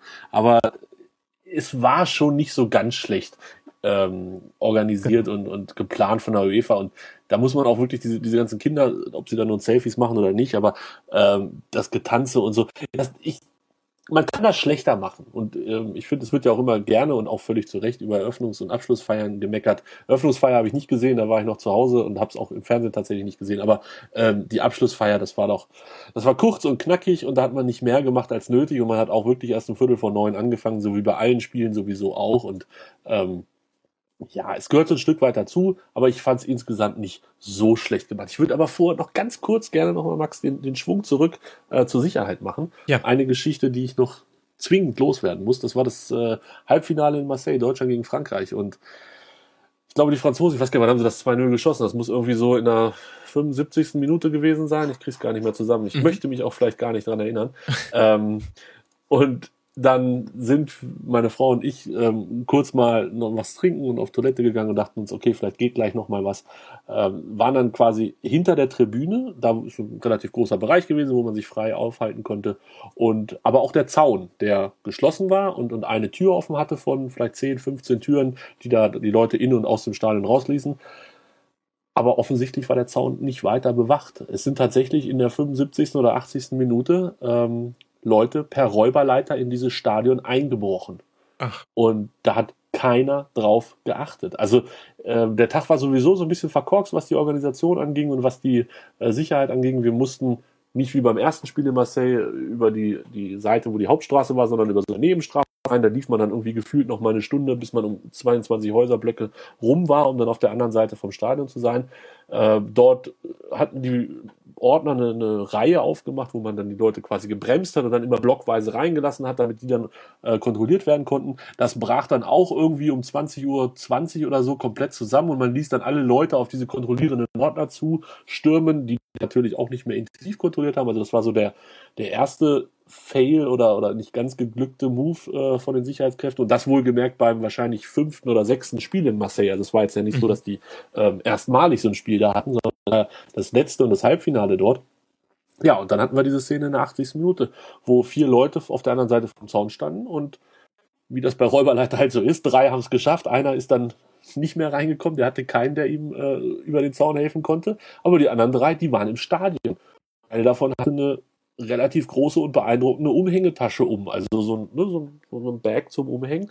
Ähm, gut, offensichtlich hatte er da nichts drin, aber ich fand es schon erschreckend, dass das überhaupt möglich war, dass die Leute da relativ easy und das, das ging vielleicht anderthalb Minuten oder so in dieses Stadion eindringen konnten. Mhm. Das ist tatsächlich Ja, interessant ist noch das neutralste Adjektiv, was mhm. mir dazu einfällt. Ähm, ein bisschen bedenklich tatsächlich. Bedenklich, ja. Eine Sache kann man noch hinzufügen, Saint-Denis, Viertelfinale Frankreich-Island auf einmal Riesenauflauf, Polizei, äh, gepanzerte Autos, äh, die mit quietschenden Reifen um die Ecken schießen. Ich äh, wollte gerade den Presseeingang nehmen, weil ich eigentlich zu einer Pressekonferenz wollte, die da vor dem Spiel war und ich durfte nicht äh, weitergehen. Man hat mich angehalten, also jetzt nicht irgendwie, dass es irgendwie gefährlich war, sondern gesagt, jetzt warte mal kurz hier, hier müssen wir gerade mal durch. Ähm, und dann sind da äh, sieben, acht, neun, zehn Autos in vollstem Tempo, zum Teil mit absolut verdunkelten Scheiben, äh, vermummte Polizisten an mir vorbei. Ich habe dann nachher gehört, da musste ein Auto gesprengt werden. Ich habe gedacht, ähm, äh, das hat man, glaube ich, gar nicht so mitbekommen in Deutschland. Äh, Im mhm. Endeffekt hat sich das als völlig harmlos herausgestellt. Er hatte im Parkverbot gestanden und man hat gedacht, das könnte was sein und dann hat das Auto einfach kurzerhand gesprengt. Füge ich noch meine Geschichte vom Finale dazu. Ähm, ich glaube, die gleiche Situation hatte sich abgespielt beim Spiel Deutschland gegen äh, Polen. Da, da gab es zumindest auch in Deutschland ein Video, ähm, was ich weiß gar nicht von welcher Zeitung er war. Irgendein Journalist mit genommen hat, der dann da so hinter der Absperrung stand. Da hat man äh, nicht ein Auto, sondern einen Roller gesprengt. Und ähm, jetzt beim Finale, äh, Portugal gegen Frankreich, war es dann wieder so, ähm, als ich von, von der Bahn zum Start gegangen bin, auf einmal gab es das große Gehupe und Gepfeife von der Polizei, man möge sich bitte mö möglichst schnell dort ähm, von dem Ort entfernen. Und da stand dann halt auch an einem Baum auf diesem Weg ein einsamer, herrenloser Roller. Und Polizei hat das ratzefatze abgesperrt. Ich weiß nicht, wie die Geschichte ausgegangen ist. Ich habe mich dann schnellstmöglich verdrückt, mhm. ähm, weil ich mir dachte, muss ja auch nicht sein, ist ja dann auch mehr zum Spaß hier und wie die Geschichte ausgeht, spielt keine Rolle, aber das, also die, die Lunte war sehr, sehr kurz, gerade um äh, Stade de France herum. Da kann ich mir schon vorstellen, ein oder andere Roller oder das ein oder andere Auto das Zeitliche gesegnet hat, obwohl er überhaupt nichts Böses gemacht hat. Mhm. Ja, gut. Da ähm, werden wahrscheinlich alle zustimmend nicken, wenn man sagt, lieber einmal zu viel Natürlich. Äh, vorsichtig sein. Man, man mag sich, glaube ich, den, den organisatorischen Aufwand allein an personell gar nicht so richtig vorstellen, wie viele Sicherheitskräfte da unterwegs waren. Und ähm, jetzt umso makaberer natürlich, dass jetzt dann direkt nach der EM Frankreich ähm, wieder getroffen wird. Ähm, das ist sicher auch äh, so kein Zufall. Ich weiß jetzt gar nicht, ich wollte eigentlich mit euch jetzt über, über ähm, das ganze Prozedere innerhalb des Stadions äh, sprechen. Ich weiß gar nicht, wie man da den Bogen hinbekommt, ohne allzu pietätslos zu sein. Ich erspare mir mal den, den Gag, den ich dazu auf den Lippen habe, einfach es war ja immer derselbe Ablauf, immer nach festem Protokoll. Für mich als Fernsehzuschauer hatte es den großen Vorteil, ich habe ähm, immer eigentlich bis zum Anpfiff noch gearbeitet oder irgendwas im Haushalt gemacht. Ich hatte immer nur die Vorberichterstattung auf den Ohren und so ab ich glaube, bei ZDF war es so immer nach dem letzten Werbebreak, bevor es dann losging, war die Stadionatmo schon hinterlegt hinter die Experten und dann konnte ich schon anhand der Tracks, die gespielt wurden, erkennen, ah, okay, jetzt sind es noch fünf Minuten, okay, jetzt sind es noch drei Minuten, ah, jetzt kommt der David Getter-Teil, der mir übrigens auch gefällt. Jetzt drehen sich gleich die Stewardessen von, äh, von Fly Emirates war, glaube ich, der Sponsor, drehen sich gleich und dann kommen die Spieler rein, okay, jetzt sollte ich dann auch wieder zurück ins Wohnzimmer. Wie, wie empfindet man denn das denn, wenn man im Stadion ist?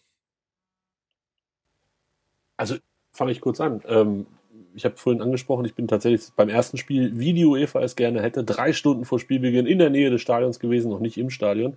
Aber man legt das dann sehr schnell ab. Also ähm, ich glaube, man kann da fast eine, eine, Gerade ziehen nach oben und zum Finale war ich ähm, um 20.55 Uhr oder 20.50 Uhr auf meinem Platz und habe mich dann ähm, das ganze Drama da angeguckt.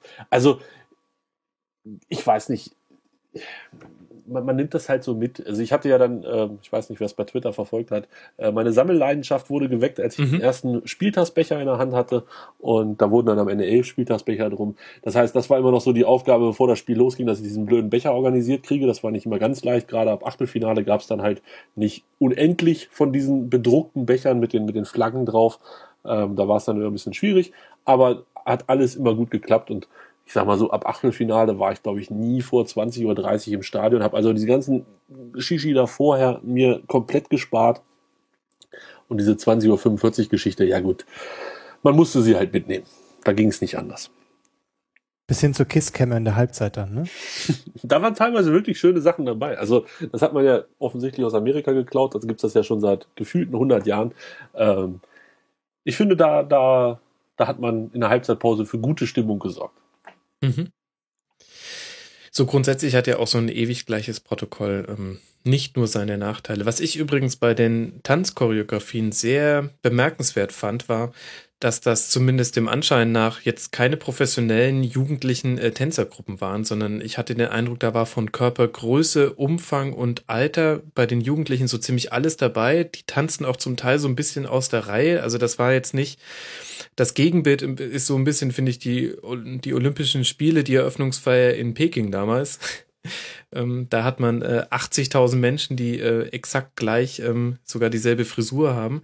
Äh, das fand ich aber sehr angenehm, muss ich sagen, dass ich zumindest da den Eindruck hatte, da durften einfach viele Jugendliche mitmachen, die darauf Lust hatten und die wurden jetzt auch nicht monatelang gedrillt, dass das auch wirklich äh, alles genau intakt ist. Das fand ich eigentlich ganz schön, muss ich sagen.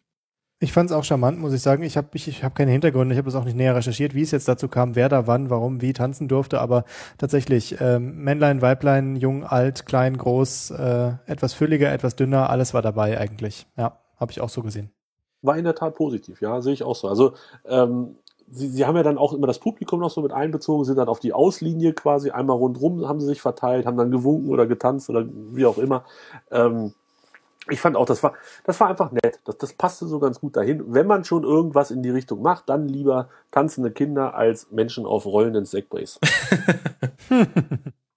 ja gut, das ist ja eh klar. Der Segway unterliegt eigentlich jeder Fortbewegungsvariante. Vielleicht beim Hoverboard gibt es ein knappes Unentschieden. Was haben sich denn die Sponsoren so einfallen lassen? Ich bin mir sicher, sie haben sich was einfallen lassen. Oh ja, oh ja, oh ja. Sponsoren ist ein heikles Thema bei dieser Europameisterschaft. Das ist äh, aus mehreren Gründen heikel, wie ich finde. Ähm, vor allen Dingen natürlich wegen der Großsponsoren äh, der UEFA. Da sind ja einige dazugekommen, die, äh, sage ich mal, in fragwürdigem Licht erscheinen. Ich nenne nur ein Beispiel. Der aserbaidschanische Stromkonzern Soka, der bei jedem mhm. Spiel auf den Banden prangte. Und da, ähm, äh, da muss jetzt auch mal kurz deutlich werden, äh, die UEFA wieder ihr typisches äh, Scheuklappenphänomen äh, anlegt, was das angeht. Also sie ist natürlich gefragt worden auf der Abschlusspressekonferenz, was sie denn nun von der Menschenrechtssituation in Aserbaidschan halten und was das nun soll. Auch in dem Hinblick, dass 2020 bei der interkontinentalen oder sagen wir UEFA-weiten, äh, Aserbaidschan liegt ja nicht mal auf europäischem Gebiet, ähm, äh, Europameisterschaft, äh, was sie da von der Menschenrechtslage halten. Und da gibt es den klassischen Satz, den sie immer sagen, wir reden über Fußball, alles andere interessiert uns nicht. Mhm. Ähm, ich finde, da müssen sie sich tatsächlich Fragen gefallen lassen. Und das ist wieder ganz typische UEFA und das kann man auch FIFA, IOC und wie sie alle heißen dazu nehmen. Äh, das ist einfach das typische Funktionärsgehabe. Äh, das, da ist die UEFA kein Deut besser als irgendjemand anders. Ähm, das ist die eine Geschichte. Eine andere Geschichte ist ähm, nicht ganz so äh, gefährlich und nicht ganz so dramatisch. Ähm, diese, ich hatte es vorhin schon mal angesprochen, diese Beleuchtung des Eiffelturms. Mhm. Ähm, jeden Abend wurde unter den Mannschaften, die an dem Tag gespielt haben, quasi eine Verlosung gemacht. Und der, der die meisten Erwähnungen auf den Social-Media-Kanälen hatte, in dessen Landesfarben wurde der Eiffelturm angestrahlt. Das war in der Rekordzahl natürlich Frankreich. Die haben an allen sieben Spieltagen hat der Eiffelturm in französischen Farben gebrannt oder geleuchtet. Ähm, außer am Achtelfinaltag, da haben die Deutschen äh, das Rennen gemacht. Das war das einzige Mal, dass es in Schwarz-Rot-Gold war. Mhm. Ähm, die Türken hatten es, glaube ich, viermal oder dreimal. Da war es allerdings einmal, wurde das äh, aus Solidaritätsgründen wegen Istanbul, wegen des Anschlags in Istanbul gemacht. Ähm, das war am Anfang so ein bisschen sagen die Verantwortlichen auch selber eine lahme Veranstaltung. Das hat ein bisschen gebraucht, bis die Leute das verstanden haben. Und dann wurde es eigentlich Kult. Dann haben sich die Fans tatsächlich um 11 Uhr nochmal auf der Fanmeile versammelt, um das zu sehen und dieses Spektakel zu erleben, wenn der dann in den Landesfarben angestrahlt wird. Und es ist wirklich technisch einwandfrei gelöst. Ähm, Schwarz-Rot-Gold empfiehlt sich jetzt nicht ganz dafür, weil einfach der halbe Turm schwarz ist. Ist bei einem Nachtbild nicht so ganz toll. Ähm, aber insgesamt extrem beeindruckend, äh, super klar angestrahlt, echt tolle Bilder, die man auch sehen kann im Internet. Ähm, äh, das ist aber natürlich eine Sponsoraktion, ist ja mal ganz klar. Mhm. Ich habe da ein bisschen recherchiert, habe auch den Sponsor getroffen. Das ist der größte französische Telefonkonzern.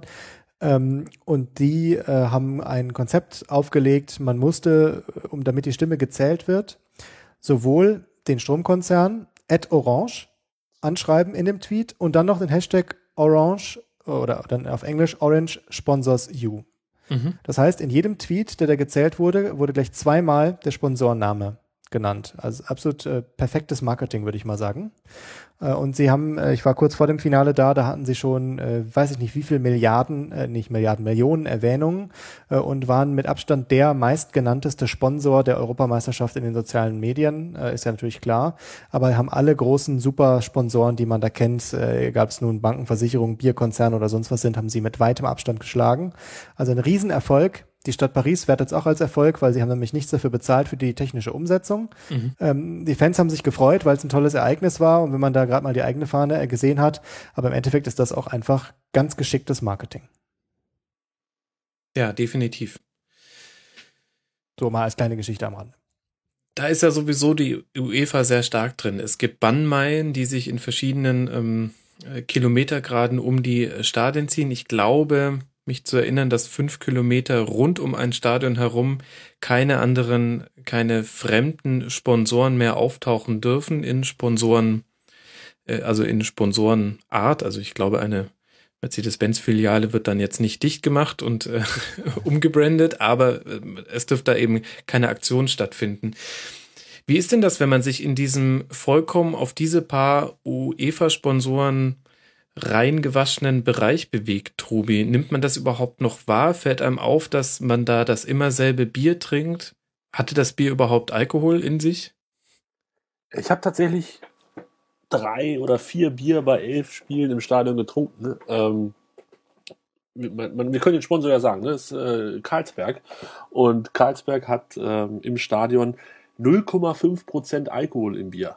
Also ein Zehntel ungefähr von dem, was ein normales Bier hat. Das heißt, äh, zum Betrinken, wenn das Spiel schlecht ist, absolut ungeeignet.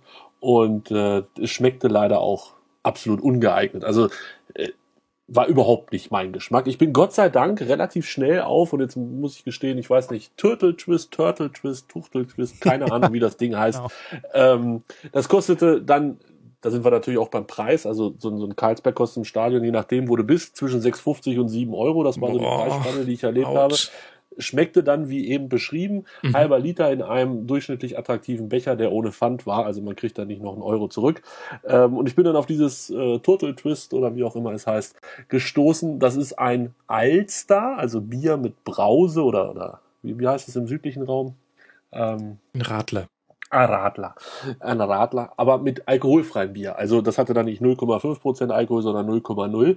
Ähm, schmeckte aber relativ gut. Also ich habe es dann irgendwann auch im Supermarkt gefunden und da schmeckt es aus der Dose eigentlich auch ganz nett. Ist ein Erfrischungsgetränk letztendlich. Es hat mit Bier relativ wenig am Hut. Das ist ja bei Alster und Radler leider immer so. Aber ähm, man konnte es eigentlich ganz gut trinken, wenn man jetzt nicht eine Cola oder ein Wasser haben wollte. Äh, von daher für fünf Euro im Stadion jetzt nicht die schlechteste Alternative. Und ich muss sagen, Wasser, Cola und die ganzen anderen Sachen da, Fanta und sowas, vier Euro im Stadion bei der EM. Fand ich jetzt persönlich nicht so schlimm. Mhm. Ist ein fairer Preis in meinen Augen. Also das kriegst du wahrscheinlich in fast keinem Bundesliga-Stadion für den Kurs, zumal die, äh, die Becher halt umsonst waren und man musste sie auch nicht zurückbringen. Man konnte sie dann in irgendwelche Sammelbehälter geben und solche Geschichten. Das war, ich muss sagen, relativ überraschend positiv. Ähm, Essen war sehr vielfältig, also nicht im Sinne von in einem Stadion gab es verschiedene Sachen, sondern je nachdem, wo du warst. Also in Bordeaux gab es Pizza, mhm. ähm, im Stadion, im Karton. das fand ich ganz nett.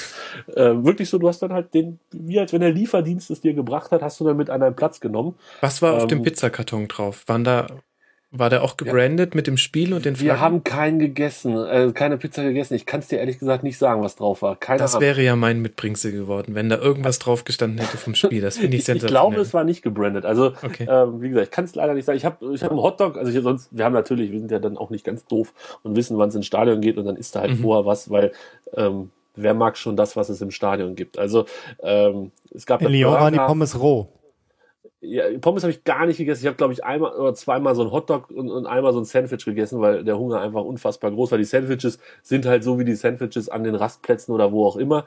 Äh, die liegen da seit, naja, nicht erst seit fünf Minuten in der Regel und sind halt kalt und da ist dann Schinken und Käse oder was auch immer drauf. Und ähm, die Hotdogs die liegen da wahrscheinlich auch nicht erst seit fünf Minuten. Ähm, es ist halt kein, das ist kein kulinarischer Essen mit Geschichte.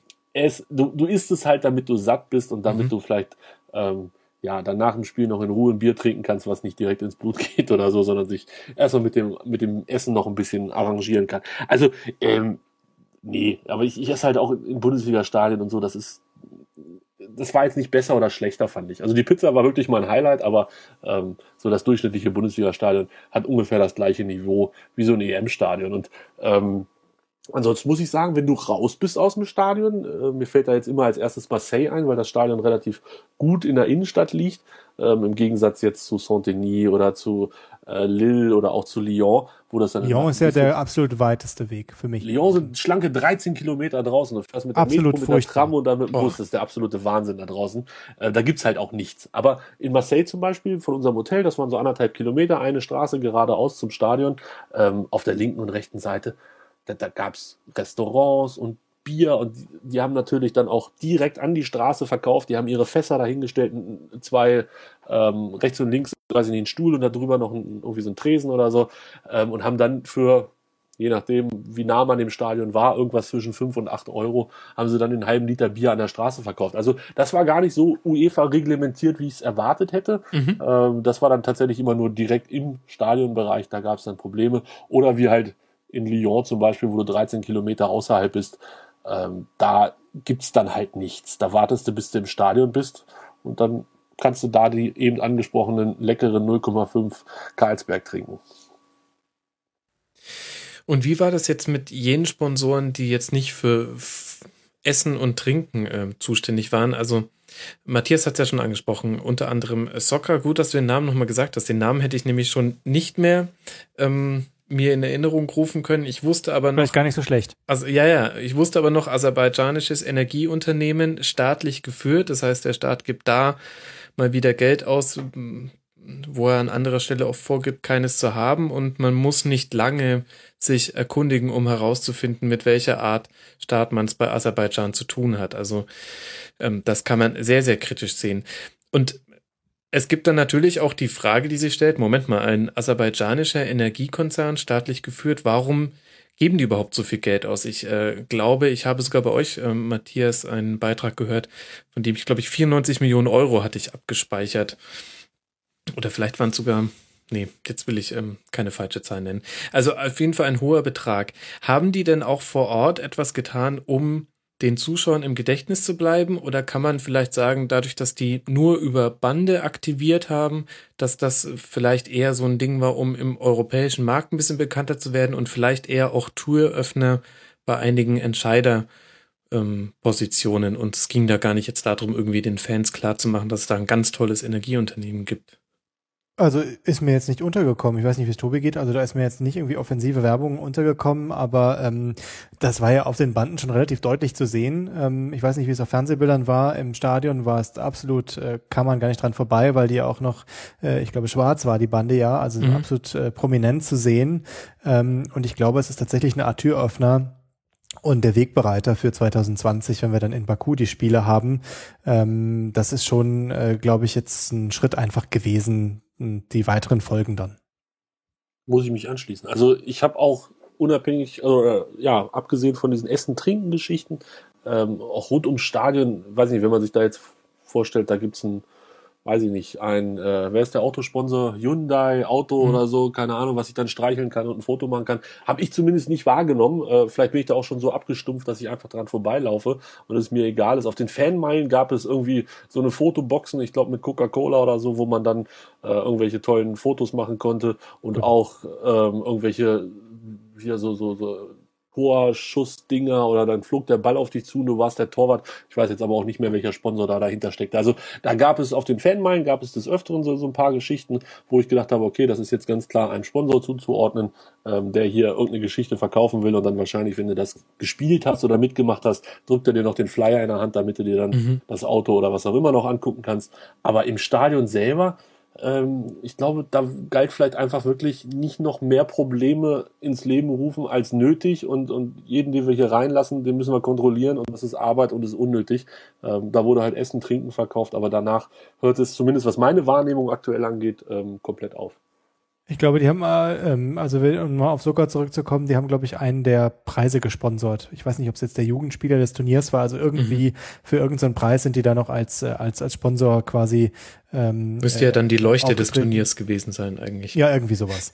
äh, aber ähm, am meisten zu sehen, tatsächlich hat sie gerade angesprochen, Orange, der, der Telefonkonzern, äh, der französische, die haben ja auch noch bei jedem Spiel den Fan of the Match gekürt. Ich weiß nicht, nach welchen Regeln die den ausgewählt haben. Auf einmal prangte irgendwie so ein Foto von irgendeinem Fan, der nicht mal im Stadion sein musste. Äh, und der war dann der Fan of the Match. Ähm, also die waren für. Oh. Und da haben wir den Matthias kurz mal verloren. Dann können wir ja vielleicht noch ganz kurz die McDonalds Fußball-Eskorte oder wie die hießen einwerfen. Die scheint ja in Deutschland eine ganz große Nummer zum Finale gewesen zu sein, weil da ja ähm, ein deutsches Kind, ich weiß gar nicht, ob Mädchen oder Junge, mitgelaufen ist. Habe ich natürlich nicht mitgekriegt vor Ort, aber in Deutschland scheint das ja ein ganz dickes Ding gewesen zu sein. Ja, es gab äh, nicht so viel, über das man berichten konnte und äh, dann, dann, dann konnte man sich freuen, mein Gott, wir hatten, wir hatten ein Einlaufkind oder Auflaufkind. Ich glaube, Auflauf ist falsch. Wie auch immer, aber Auflauf müsste falsch sein. Okay. Ähm, was mich ja noch interessieren würde, wie sehr geht einem der Countdown auf den Nerv oder feiert man das eher, weil man ja tatsächlich auch selbst die ganze Zeit aufs Spiel hinfiebert? Also ich meine den äh, Countdown, der vor oder zum Ampfiff hin heruntergezählt wurde. Ähm, ging mir gar nicht so auf die Nerven, war tatsächlich für mich mehr so eine Erinnerung, mal ganz kurz das Handy rauszuholen. Es gibt gleich einen Anstoß, du kannst ein schönes Foto machen. ähm, mitgeschrien habe ich ihn, glaube ich, auch nicht. Also, nee. Ich war immer relativ nüchtern und relativ beieinander, als ich in den Stadien war. Deshalb, nee, ich glaube nicht, dass ich da irgendwie mitgegrölt habe und, und von, von 10 auf 0 runtergezählt habe. Er ist, ja, Herrgott, vielleicht, vielleicht braucht man es einfach. Also keine Ahnung, vielleicht, vielleicht freut sich auch äh, der, der Typ in der Regie, dass er sagt, oh, jetzt weiß ich, jetzt muss ich wieder aufpassen oder so. Äh, sollen sie machen. Ich bin da, bin da wirklich schmerzfrei, was solche Geschichten angeht. Ähm, hat beim ZDF ja fast geklappt beim Halbfinale. ja. ja, das habe ich auch gehört, dass das irgendwie nicht so ganz funktioniert hat. Nee, nicht so ganz.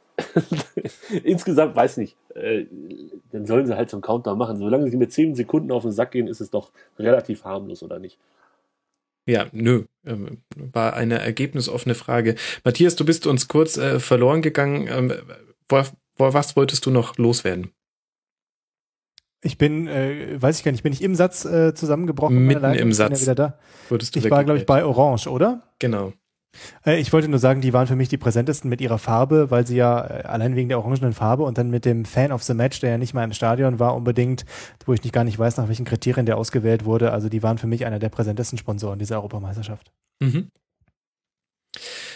So, dann würde mich jetzt noch interessieren, mal so ein bisschen auf die auf die einzelnen Nationen einzugehen, die da waren. Da fällt mir zuerst ein, dass ja jede Nation ihren eigenen Stadionsprecher oder Stadionsprecherin mitbringen durfte.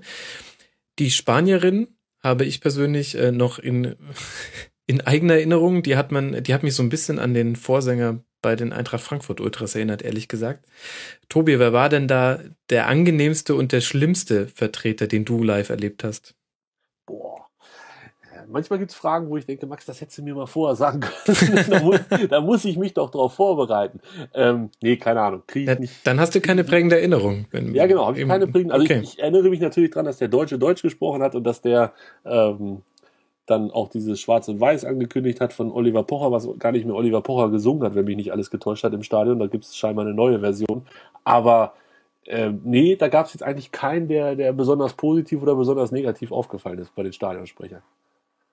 Matthias, hast du da jemanden oder ist das vielleicht? Ich erinnere mich nur tatsächlich, also äh, ich, ich erinnere mich vor allen Dingen dran, dass ich gar nicht das Gefühl hatte, dass von jedem einer da war. Also bei manchen Spielen hatte ich das Gefühl, da ist nur von einem Land irgendwie einer da.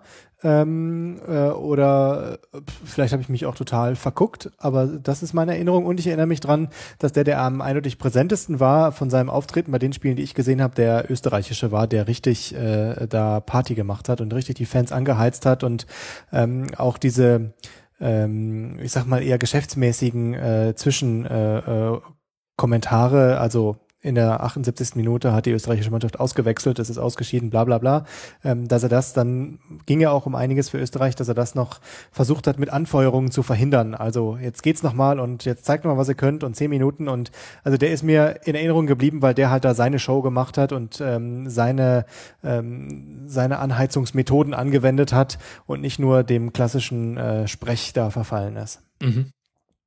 Es ist ausgeschieden, ja. Dann letztlich komplett Österreich. Und wie, ja. wie war es jetzt bei den Fans? Wir haben auch äh, hier in Deutschland viel natürlich über die irischen Fans mitbekommen, nordirische Fans, über die walisischen Fans. Es kreist sich schon ein über die isländischen Fans. Ähm, was mich jetzt mal interessieren würde, vor allem weil wir mit Tobi jemanden dabei haben, der bei fünf deutschen Spielen war, wie sind denn die deutschen Fans so organisiert und sangestechnisch unterwegs? Bei mir am Fernsehen kam nur an, ähm, die Nummer eins der Welt sind wir, ähm, Deutschland, Deutschland, Deutschland, Sieg, Sieg, Sieg, Mexiko von den Onkels, arg viel und mehr. Scheiß Italiener. Äh, genau, und Scheiß Italiener. Ähm, ja deckt sich der Eindruck mit dem äh, von vor Ort, dass die deutschen Fans nicht so wirklich organisiert sind und auch nicht so wirkliches Liedgut haben, was gesungen also, wird. Wer nicht hüpft, ist kein Deutscher oder irgendwie so in der Richtung, das gab es auch noch, aber dann wird es bei mir echt dünne mit den Ideen, was da noch gab. Ähm, die Sieggeschichte, natürlich zu Recht oft kritisiert, äh, fand ist ich gar das, nicht ist das so im Stadion auch so? Also am, am Fernseher kriege ich tatsächlich manchmal im Negativen eine Gänsehaut. Und ich weiß nicht, ob das so eine ja. Sensibilität ist, die, die vielleicht auch so ein bisschen so einer Political Correctness entspricht. Ist das vor Ort tatsächlich auch so oder empfindet man das vielleicht gar nicht so, wenn auch drumherum andere Dinge geschrien werden? Genau, das ist es eben, also am Fernsehen weißt du ja nicht, wie viele Prozent der Leute es tatsächlich singen. Ähm, mhm. Da sind wir wieder bei, ich hatte viele Spiele an Plätzen, wo es halt neutrale Bereiche sind. Das sind natürlich gerade, wenn Deutschland gespielt hat, jetzt zum Beispiel im Achtelfinale gegen die Slowakei, da waren die neutralen Bereiche wahrscheinlich zu 60, 70 Prozent mit deutschen Fans. Ähm, aber da hast du vielleicht einfach ein bisschen andere Fans und ähm, da sang das halt keiner. Also da hat halt auch keiner von der Nummer eins der Welt gesungen und da hat auch keiner ähm, das Sieg laut mitgeschrieben, was ich insgesamt erfrischend selten gehört habe. Also mhm. wir haben es gehört und natürlich hat man es auch am Fernsehen gehört, aber ähm, ich fand, es kam relativ selten, was vielleicht auch einfach daran lag, dass wir gar nicht so viele Spiele gewonnen haben. Ähm, ich muss sagen, es ist wenig Kreativität da. Es ist wenig verschiedene Sachen werden gesungen. Ähm, ich saß, wie gesagt, nur einmal mitten im Fanblock. Da war es auch so, was die Leute anging, so bisschen unangenehm. Ähm, die Polen haben, als wir das Vorrundenspiel gegen die Polen hatten, äh, im Saint-Denis, äh, 0-0 gespielt und auf einmal fingen die Polen auf Deutsch an zu singen, auf Wiedersehen Deutschland. Ähm, also es ist, es, man hörte es wirklich in diesem großen Stadion auf der anderen Seite, Deutschland auf Wiedersehen, Deutschland auf Wiedersehen, ähm, in deutscher Sprache und da haben sich doch schon einige Leute arg daneben benommen auf der deutschen Seite. Also okay. ähm, das war sehr, sehr unangenehm, die ganze Geschichte. Aber das dritte Vorrundenspiel habe ich nicht gesehen und, dann ab Achtelfinale ähm, hatte ich das Gefühl, wurde jetzt unabhängig von den Deutschen auf, auf alle Mannschaften bezogen, dass das Fanklientel einfach viel, viel sympathischer. Ähm, ich weiß nicht, woran es liegt, dass man das vielleicht dann einfach nicht so gut planen konnte oder so, aber sowohl in der Stadt als auch in den Stadien, ähm, die Leute wurden im Schnitt netter, sympathischer, es wurde mehr gelächelt und nicht so viel böse geguckt, es wurde äh, weniger rumgebrüllt, es wurde sich weniger daneben benommen. Ähm, das war so eine, so eine allgemeine Beobachtung, die ich hatte quasi ab Achtelfinale. Ähm, deckt sich ja letztendlich dann auch mit den Ausschreitungen, die es dann quasi gar nicht mehr gab. Es ein, zwei Pyro-Geschichten, die es gezündet wurden. Aber insgesamt so die Vorrunde, die vier Spiele, die ich gesehen habe, ähm, die zwei Deutschlandspiele, das war nicht immer ganz nett und nicht ganz entspannt. Ähm, da waren halt auch echt ein paar komische Leute mit dabei. Aber ähm, Irland, Schweden hat es natürlich rausgerissen und mhm. Rumänien, Schweiz war auch soweit ganz nett. Ich wollte es gerade sagen, Irland, Schweden, absolutes Highlight, was die Stimmung anging. Ich war zufällig im Stadion und ich hatte das äh, Glück, ähm, mit einer ja, man könnte fast sagen, Party-Metro zu fahren, äh, genau zwischen einer irischen Sangersgruppe und einer schwedischen Sangersgruppe, die sich gegenseitig äh, hochgesungen haben, schon auf der Metrostation. Es hat irgendwie aus irgendwelchen Gründen länger gedauert, bis da eine Bahn kam und die haben sich da schon auf dem Bahnsteig warm gesungen ähm, mit ihren klassischen Liedern und die haben dann auch gegeneinander und äh, übereinander und miteinander gesungen. Ähm, und ich habe manchmal gedacht, das wäre vielleicht mit anderen Fans von anderen Nationen anders ausgegangen. Also die Iren haben immer ihr Stand Up for the Boys in Green gesungen, was man ja auch gehört hat in, äh, am Fernseher. Und dann haben die Schweden zum Teil ähm, ich sag mal jetzt äh, diplomatisch und freundlich ausgedrückt, mit Augenzwinkern zurückgesungen, äh, Go Home to Your Ugly Wives. ähm, das hätte auch anders ausgehen können. Äh, die Iren haben einfach gesungen und haben einfach mitgemacht und haben Party draus gemacht und haben Mhm. gesagt, okay, dann singt das halt und jetzt machen wir hier Spaß mit euch und äh, stoßen gleich zusammen an und haben einfach ein geiles Spiel. Ähm, das hätte bei anderen, äh, ist eine Unterstellung von mir, aber das hätte auch bei anderen äh, Fangruppen durchaus anders ausgehen können. Ganz auf jeden Fall. Also dieses Irland-Schweden-Spiel war ein, ein Musterbeispiel von, von Harmonie und Kuschelkurs. Ähm, wir waren nur vom Stadion, ich glaube, wir sind mit dem Taxi zu dem Spiel gefahren, ähm, haben dann vom Stadion noch eine Stunde oder so gestanden und es war einfach alles gemischt. Also es war, waren die grünen Iren und die, die blau-gelben äh, Schweden waren nur gemischt. Die Polizei hat sich nirgends eingemischt. Es haben alle Bier miteinander getrunken. Es waren alle chillig. Es haben alle miteinander geredet. Dazwischen, wie immer, viele deutsche Fans im Trikot. Auch die verdammt gut integriert, sag ich mal, in diese ganze Geschichte mit rein. Es war, also es war wirklich ein absolutes Highlight. Äh, Es war, glaube ich, noch der, der erste Spieltag gegen Schweden und ähm, war, war sehr, sehr positiv, gerade im Vergleich zu diesen anderen Geschichten, die dann da in Marseille passiert sind, ähm, England gegen Russland und so. Also es war wirklich, ja, es war wirklich ein Highlight der ganzen Reise, diese beiden Länder zu sehen und ähm, ja, die einfach Und vor allen Dingen im Stadion, äh, im Stadion auch die neutralen Blöcke, ähm, äh, die, die gab's ja gar nicht, war, oder äh, nicht in der Form, weil ja dann gemischt die Trikots da waren. Das Stadion war ja eigentlich komplett gelb oder grün. Es gab ja gar nicht diese, diese, die, diese bunten blau-weiß-schwarz irgendwie angezogenen Leute, sondern das war entweder, entweder grün oder gelb oder gemischt. Das war Wahnsinn, das zu sehen. selbst unser neutraler Block, der ähm, so ein bisschen, wir, wir saßen mal in Schweden in der Ecke, das war offensichtlich irgendwie so, ein- so ein Genau, improvisierter Block, da war so, so, eine, so eine klapprige Tribüne, da saßen vielleicht 100 Leute drauf. Wir drei aus Deutschland, dazu noch fünf im Deutschland-Trikot und der Rest war halt Hälfte, Hälfte Schweden und Iren. Und ähm, ja, die haben sich beide nichts geschenkt auf den Tribünen, was die Stimmung anging, haben, haben richtig schön, äh, ging auch 1-1 aus, haben, haben beide richtig schön äh, sich in den richtigen Momenten gefreut, auch, auch nicht gepfiffen, wenn die anderen gefeiert haben. Das waren so Sachen, die in anderen Spielen aufgefallen ist, dass man pfeift als, als Reaktion auf das Gesinge der gegnerischen Mannschaft total unnötig, anstatt dass man selber was singt. Aber ähm, das war bei dem Spiel auch überhaupt nicht der Fall. Es war einfach, es war ein großartiger Ausflug. Irland gegen Schweden ähm, wird auf jeden Fall lange in meiner Erinnerung bleiben. Ja, Mhm. auf jeden Fall. Absolut, äh, da auch absolutes Stimmungshighlight, dieses Spiel und äh, Musterbeispiel für das, wie es sein kann. Ähm, sportlich war das Spiel jetzt kein großer Knaller, aber, ähm, aber äh, das Drumherum war aber absolut Weltklasse. Wen ich noch positiv gerne erwähnen möchte in der ganzen Geschichte sind die Portugiesen. Okay, sie haben es natürlich relativ leicht gehabt, weil es dann irgendwann lief wie geschnitten Ja, Brot. Moment mal, die haben so, die haben nur einmal nach 90 Minuten gewonnen. Also Ich habe sie, ich habe sie ja erst gesehen ab Viertelfinale. Also ich habe das Ja, Viertelfinale okay, der Portugiesen leichter, gegen Polen ja. gesehen, ich habe das, äh, das Halbfinale gegen Wales gesehen und ich habe das Finale gegen Frankreich gesehen und sie waren bei allen drei Spielen, ich sag mal natürlich, die Mannschaft mit den wenigeren Fans, mit dem kleineren Fanblock.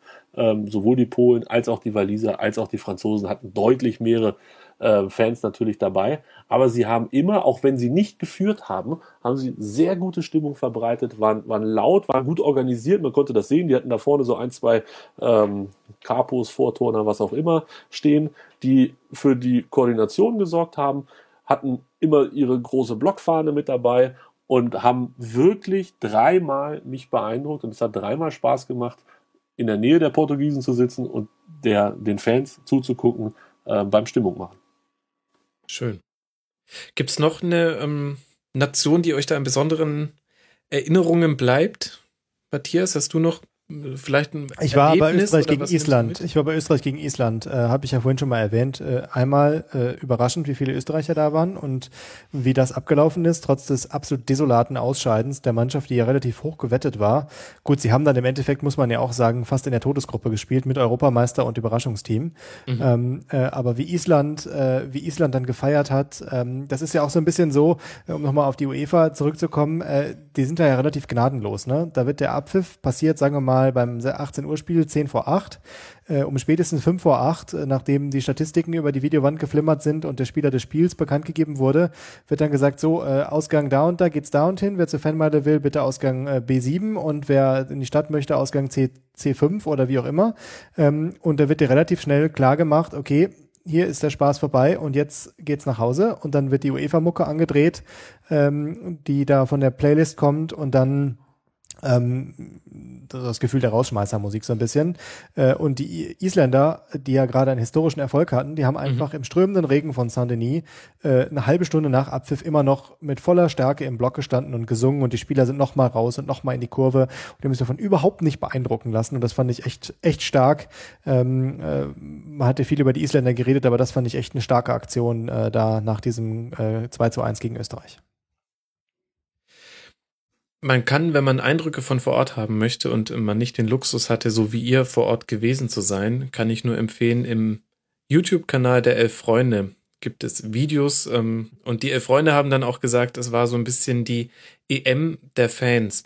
Und vielleicht kann man das tatsächlich, vor allem mit Blick auf die, auf das, was da noch so kommt, ähm, bestätigt sich das fast schon von alleine. Wir werden eine WM in Russland haben, wo die Anreisewege, die Kosten und das ganze drumherum etwas komplett anderes sein wird. Dann werden wir eine EM haben, die zwischen Bilbao und Baku ausgespielt wird, in ganz verschiedenen Orten, nicht von einer Nat Nation als Gastgeber organisiert wird. Ja, und dann geht's ja schon nach Katar.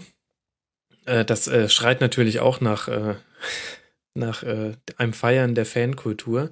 Wie habt ihr es denn äh, vor Ort empfunden? Tobi, fang du mal an. Hast du auch so das Gefühl gehabt, ähm, die Fans waren vielleicht, also sportlich hat man ja gesagt, es war eher mau. War, haben das die Fans vielleicht jenseits der Stadien wieder rausgerissen? Ja, ich habe natürlich vor Ort nicht alles mitgekriegt, aber so das eine oder andere YouTube-Video hat man sich natürlich angeguckt, auch auf dem von dir eben genannten Kanal. Ähm, die Fans waren schon positiv, ja, muss ich sagen. Also ne, wir, haben, wir haben die Probleme angesprochen, die es da gab. Das war ähm, in Marseille nicht schön, aber danach beruhigte es sich ja dann wirklich relativ schnell, bis auf ein paar Aussetzer ähm, dann innerhalb des Stadions spielerisch, wenn, wenn man es vergleichen muss, das Spielerische mit dem, äh, was auf den Tribünen passiert ist, war es wahrscheinlich tatsächlich das Turnier der Fans. Ähm, ja, vielleicht, vielleicht muss man das dann letzten Endes so festhalten. Und dann sind wir wahrscheinlich auch bei einem Punkt, der diese 24 äh, Mannschaften als positiv darstellen kann, weil äh, vielleicht wäre das ein oder andere Land nicht mit dabei gewesen, was für gute Stimmung gesorgt hat. Mhm. Und ähm, ja, vielleicht, vielleicht kann man so versuchen, es sich schön zu reden, ja. Turnier der Fans in positiver wie negativer Sicht könnte man vielleicht auch noch sagen. Ne? Also äh, wir hatten ja eigentlich gedacht, dass die Zeiten der Ausschreitungen von Hooligans ein bisschen mhm. der Vergangenheit angehören ähm, oder zumindest gehofft dass es jetzt nochmal so massiv wiederkam, hat sowohl die UEFA überrascht als auch die Sicherheitsbehörden. Also das muss man vielleicht auch noch dazu sagen, wenn man das Bild komplett machen will. Aber klar, Turnier der Fans stimmt schon und ähm, was über die kleinen Länder gesagt wird, wie Nordirland, wie Wales, ähm, ja, irgendwie gehört das auch zu diesem 24er ähm, Feld dazu. Ähm, vielleicht kleine Randanekdote zum 24er Feld, ohne das große Fass jetzt aufmachen zu wollen. Abschlusspressekonferenz UEFA zwei Tage vorm Finale. Ähm, warum, warum ist das 24er Feld ein Erfolg? Weil mhm. eine Mannschaft, die in der Weltrangliste ganz vorne dabei ist, wie Holland es nicht mal geschafft hat, zur Europameisterschaft zu kommen und wir so viel Qualität im europäischen Fußball haben. Also weil Holland nicht dabei war, ist das 24er Feld ein Erfolg. Zitat UEFA. Ich habe so lange nach diesem O-Ton gesucht, Matthias. Ich habe ähm, äh, irgend, irgendwann war ich auf, ich glaube, russischer, ich glaube, es war ein russischer YouTube-Kanal, der so zum Teil äh, diese, diese Pressekonferenz in Ausschnitten hatte. Und ich habe ihn nicht gefunden, weil ich das so, ich hatte das auch gelesen, bei dir auch auf Twitter, und ich fand dieses Zitat so unfassbar. Wenn ich es finde, dann, äh, dann, dann werde ich es nochmal noch weiter verbreiten. Ja, danke dir. Ja, generell hat sich die UEFA, äh, UEFA fand mal wieder alles super, was gelaufen ist. Also ähm, Vielleicht können Ein wir den Turnier für die UEFA. Ja, vielleicht können wir das auch noch mal ganz kurz thematisieren, denn das finde ich schon interessant. Du hast es vollkommen richtigerweise noch mal eingeordnet mit dem Turnier der Fans. Es gab eben auch die Negativseite. Und gleichzeitig hatten wir jetzt auch einige Dinge im Stadion, da lässt sich nicht alles verhindern, haben wir drüber gesprochen, aber es stellen sich auch einige Fragen.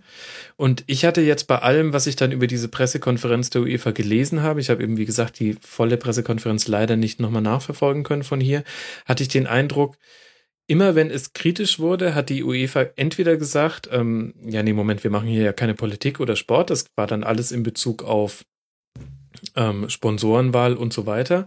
Und immer wenn es um Ausschreitungen ging, ähm, kam das Ding, ja, naja, in Zukunft werden wir halt den Alkohol verbieten. Also sprich, der einzig Schuldige ist, äh, ist, dass es Alkohol an den Spielstätten gab. Täuscht dieser Eindruck, Matthias? Ähm, an zwei Stellen äh, kann man, glaube ich, so eine Art immerhin äh, sagen. Da ist an zwei Stellen war die UEFA immerhin selbstkritisch. Das gilt einmal für den Modus, äh, 24 Mannschaften. Da haben sie gesagt, ja, wir haben Fehler gemacht, haben sie so zugegeben.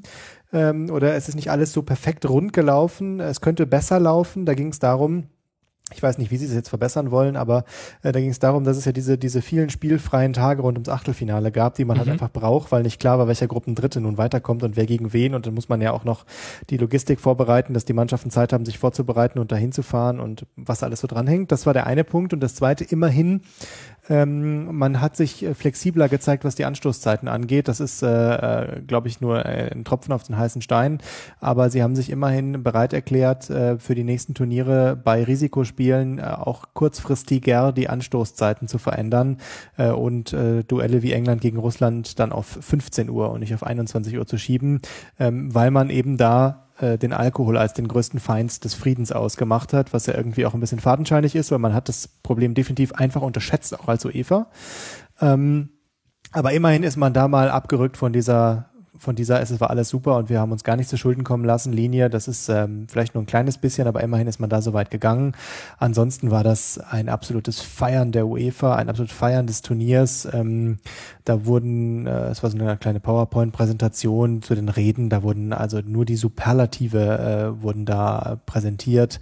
Ähm, man hat sich gefeiert für die Einnahmen. Äh, wir haben am meisten Geld verdient seit Rekord und äh, die TV-Quoten, da wurde sich für gefeiert, bis hin zur Zahl, dass beim isländischen Spiel nur 298 Isländer nicht zugeguckt haben, wurde so von der UEFA verkündet.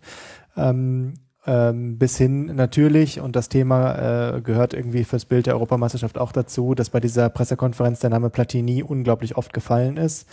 Ähm, wir wissen ja, gesperrt, verbannt vom Fußball wegen seiner Korruptionsgeschäfte und äh, schon in der Eröffnungsansprache vom amtierenden Präsidenten Via Jona, äh, der ihn ja vertritt, ähm, der hat im Prinzip eine zehnminütige Rede gehalten, davon waren acht Minuten Danksagung. Er hat seine Rede angefangen mit dem Satz, wer nicht dankbar ist, der, also der macht das falsch. Dankbarkeit ist ein hohes Gut, wir müssen dankbar sein und eine ewig lange Litanei von Danksagungen losgelassen. Ist auch, glaube ich, okay aber dann kam nicht mehr viel Substanzielles und dann kamen noch so Sätze wie, wir sind in Gedanken bei Michel Platini, er kann stolz auf seine EM sein ähm, und dann gipfelte das ja dann auch nach dem Finale in dieser ähm, in diesem Bild auf der Videowand, äh, danke für alles Michel.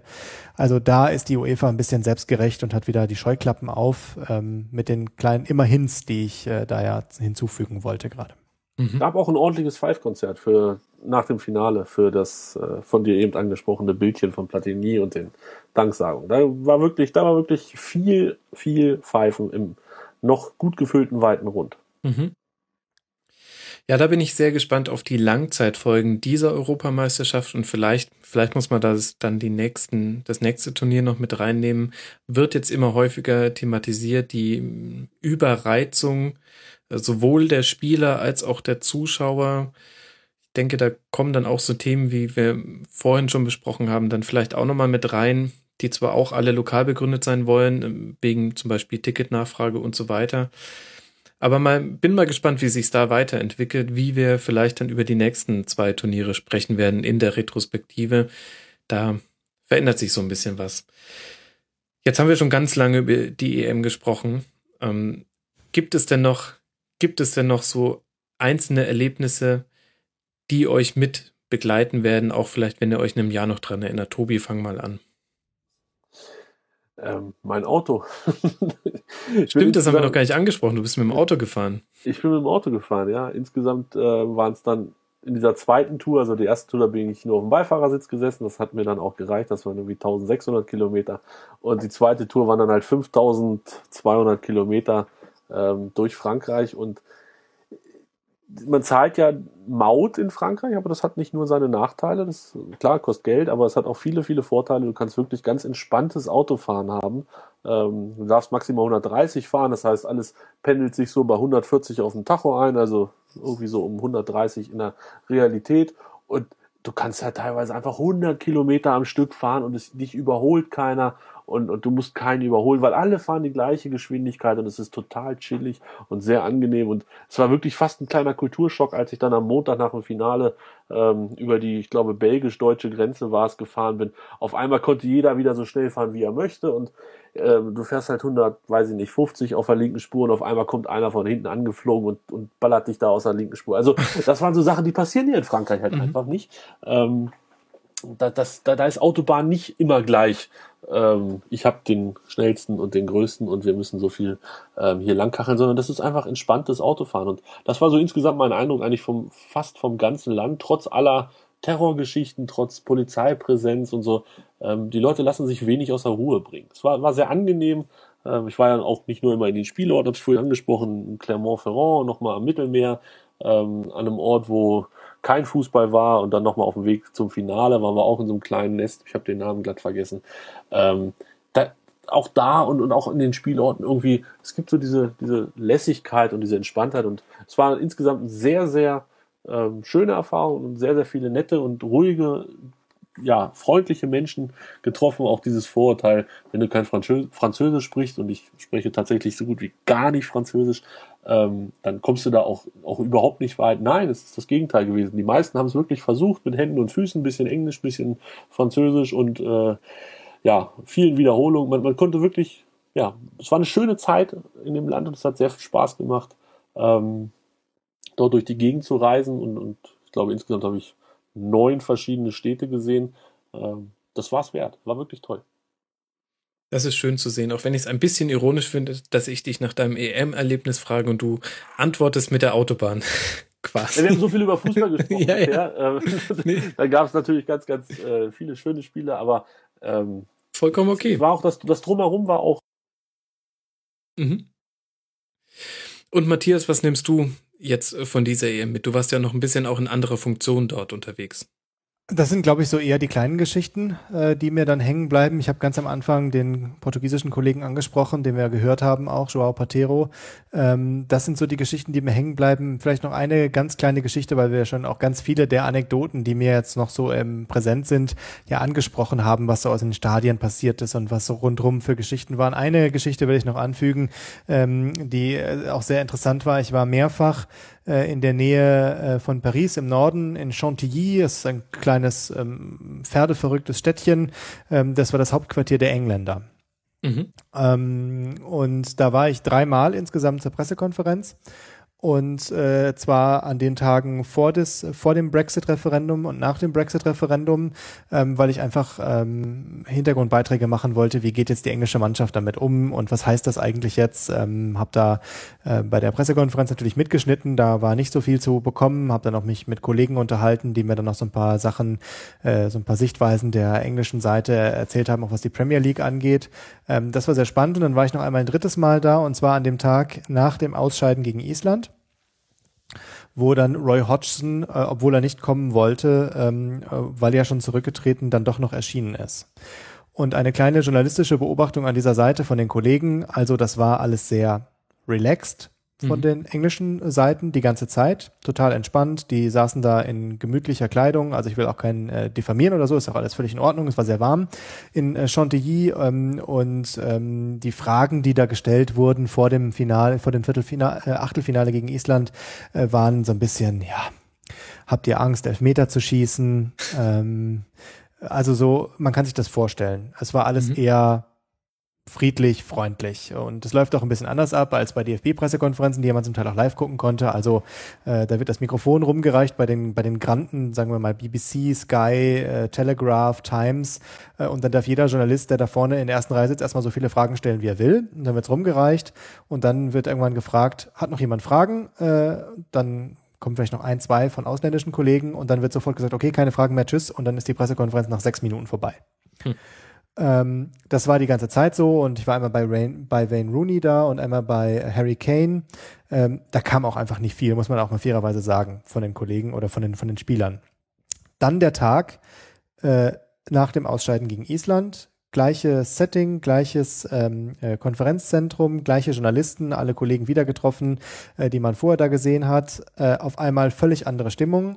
Kein Poloshirt mehr, Anzug und Krawatte ähm, keine Frage mehr nach irgendwelchen Elfmetern. Da wurden andere Fragen aufgezogen. Man hatte das Gefühl, wir sind gerade Teil einer, eines staatstragenden Aktes. Mhm.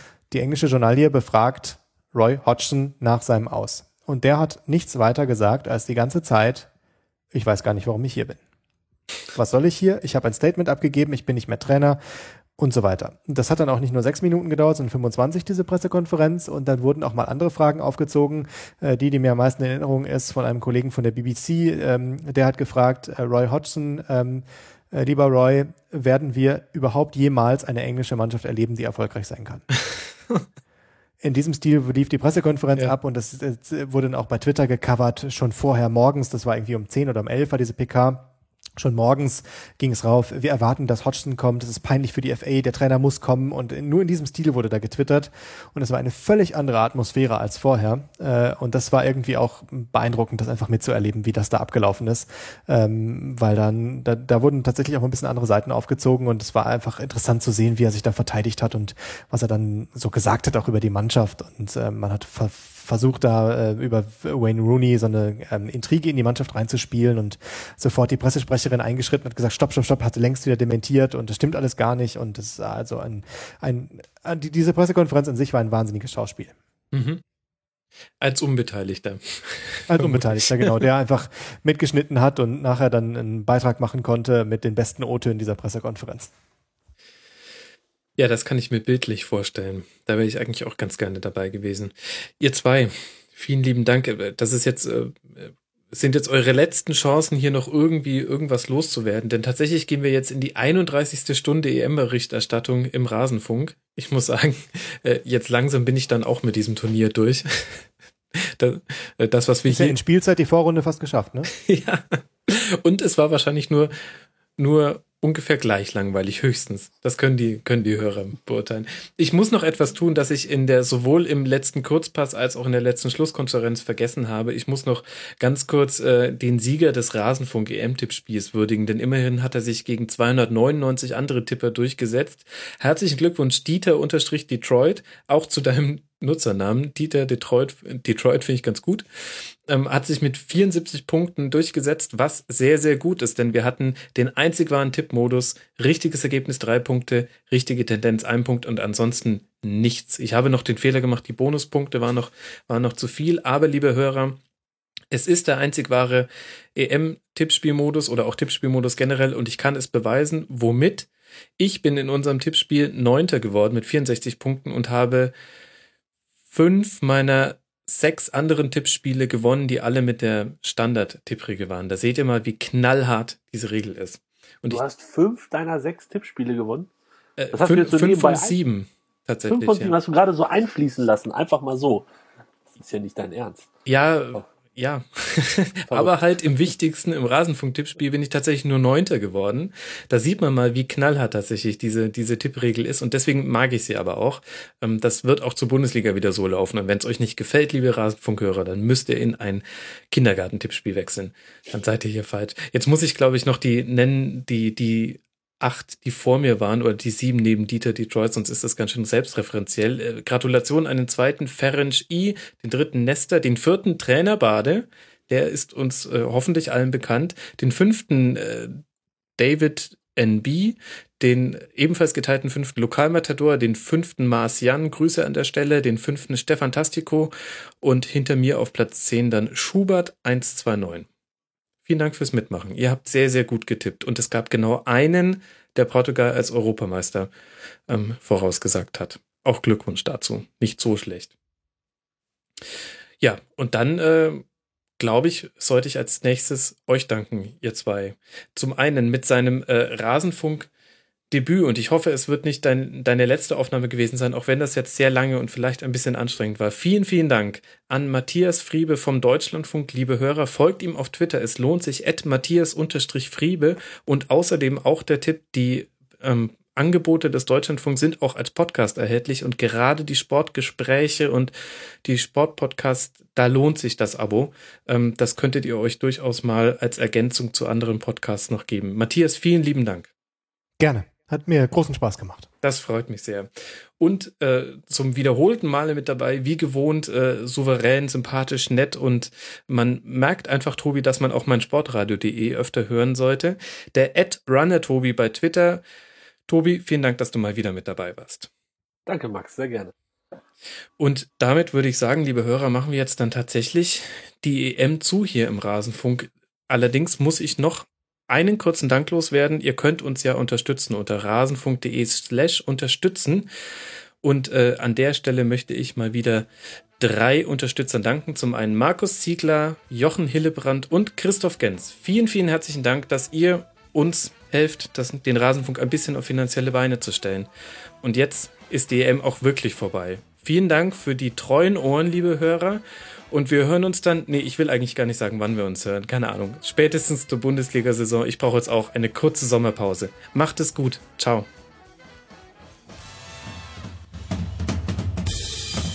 Das war das Rasenfunk-Tribünengespräch. Wir gehen nun zurück in die angeschlossenen Funkhäuser.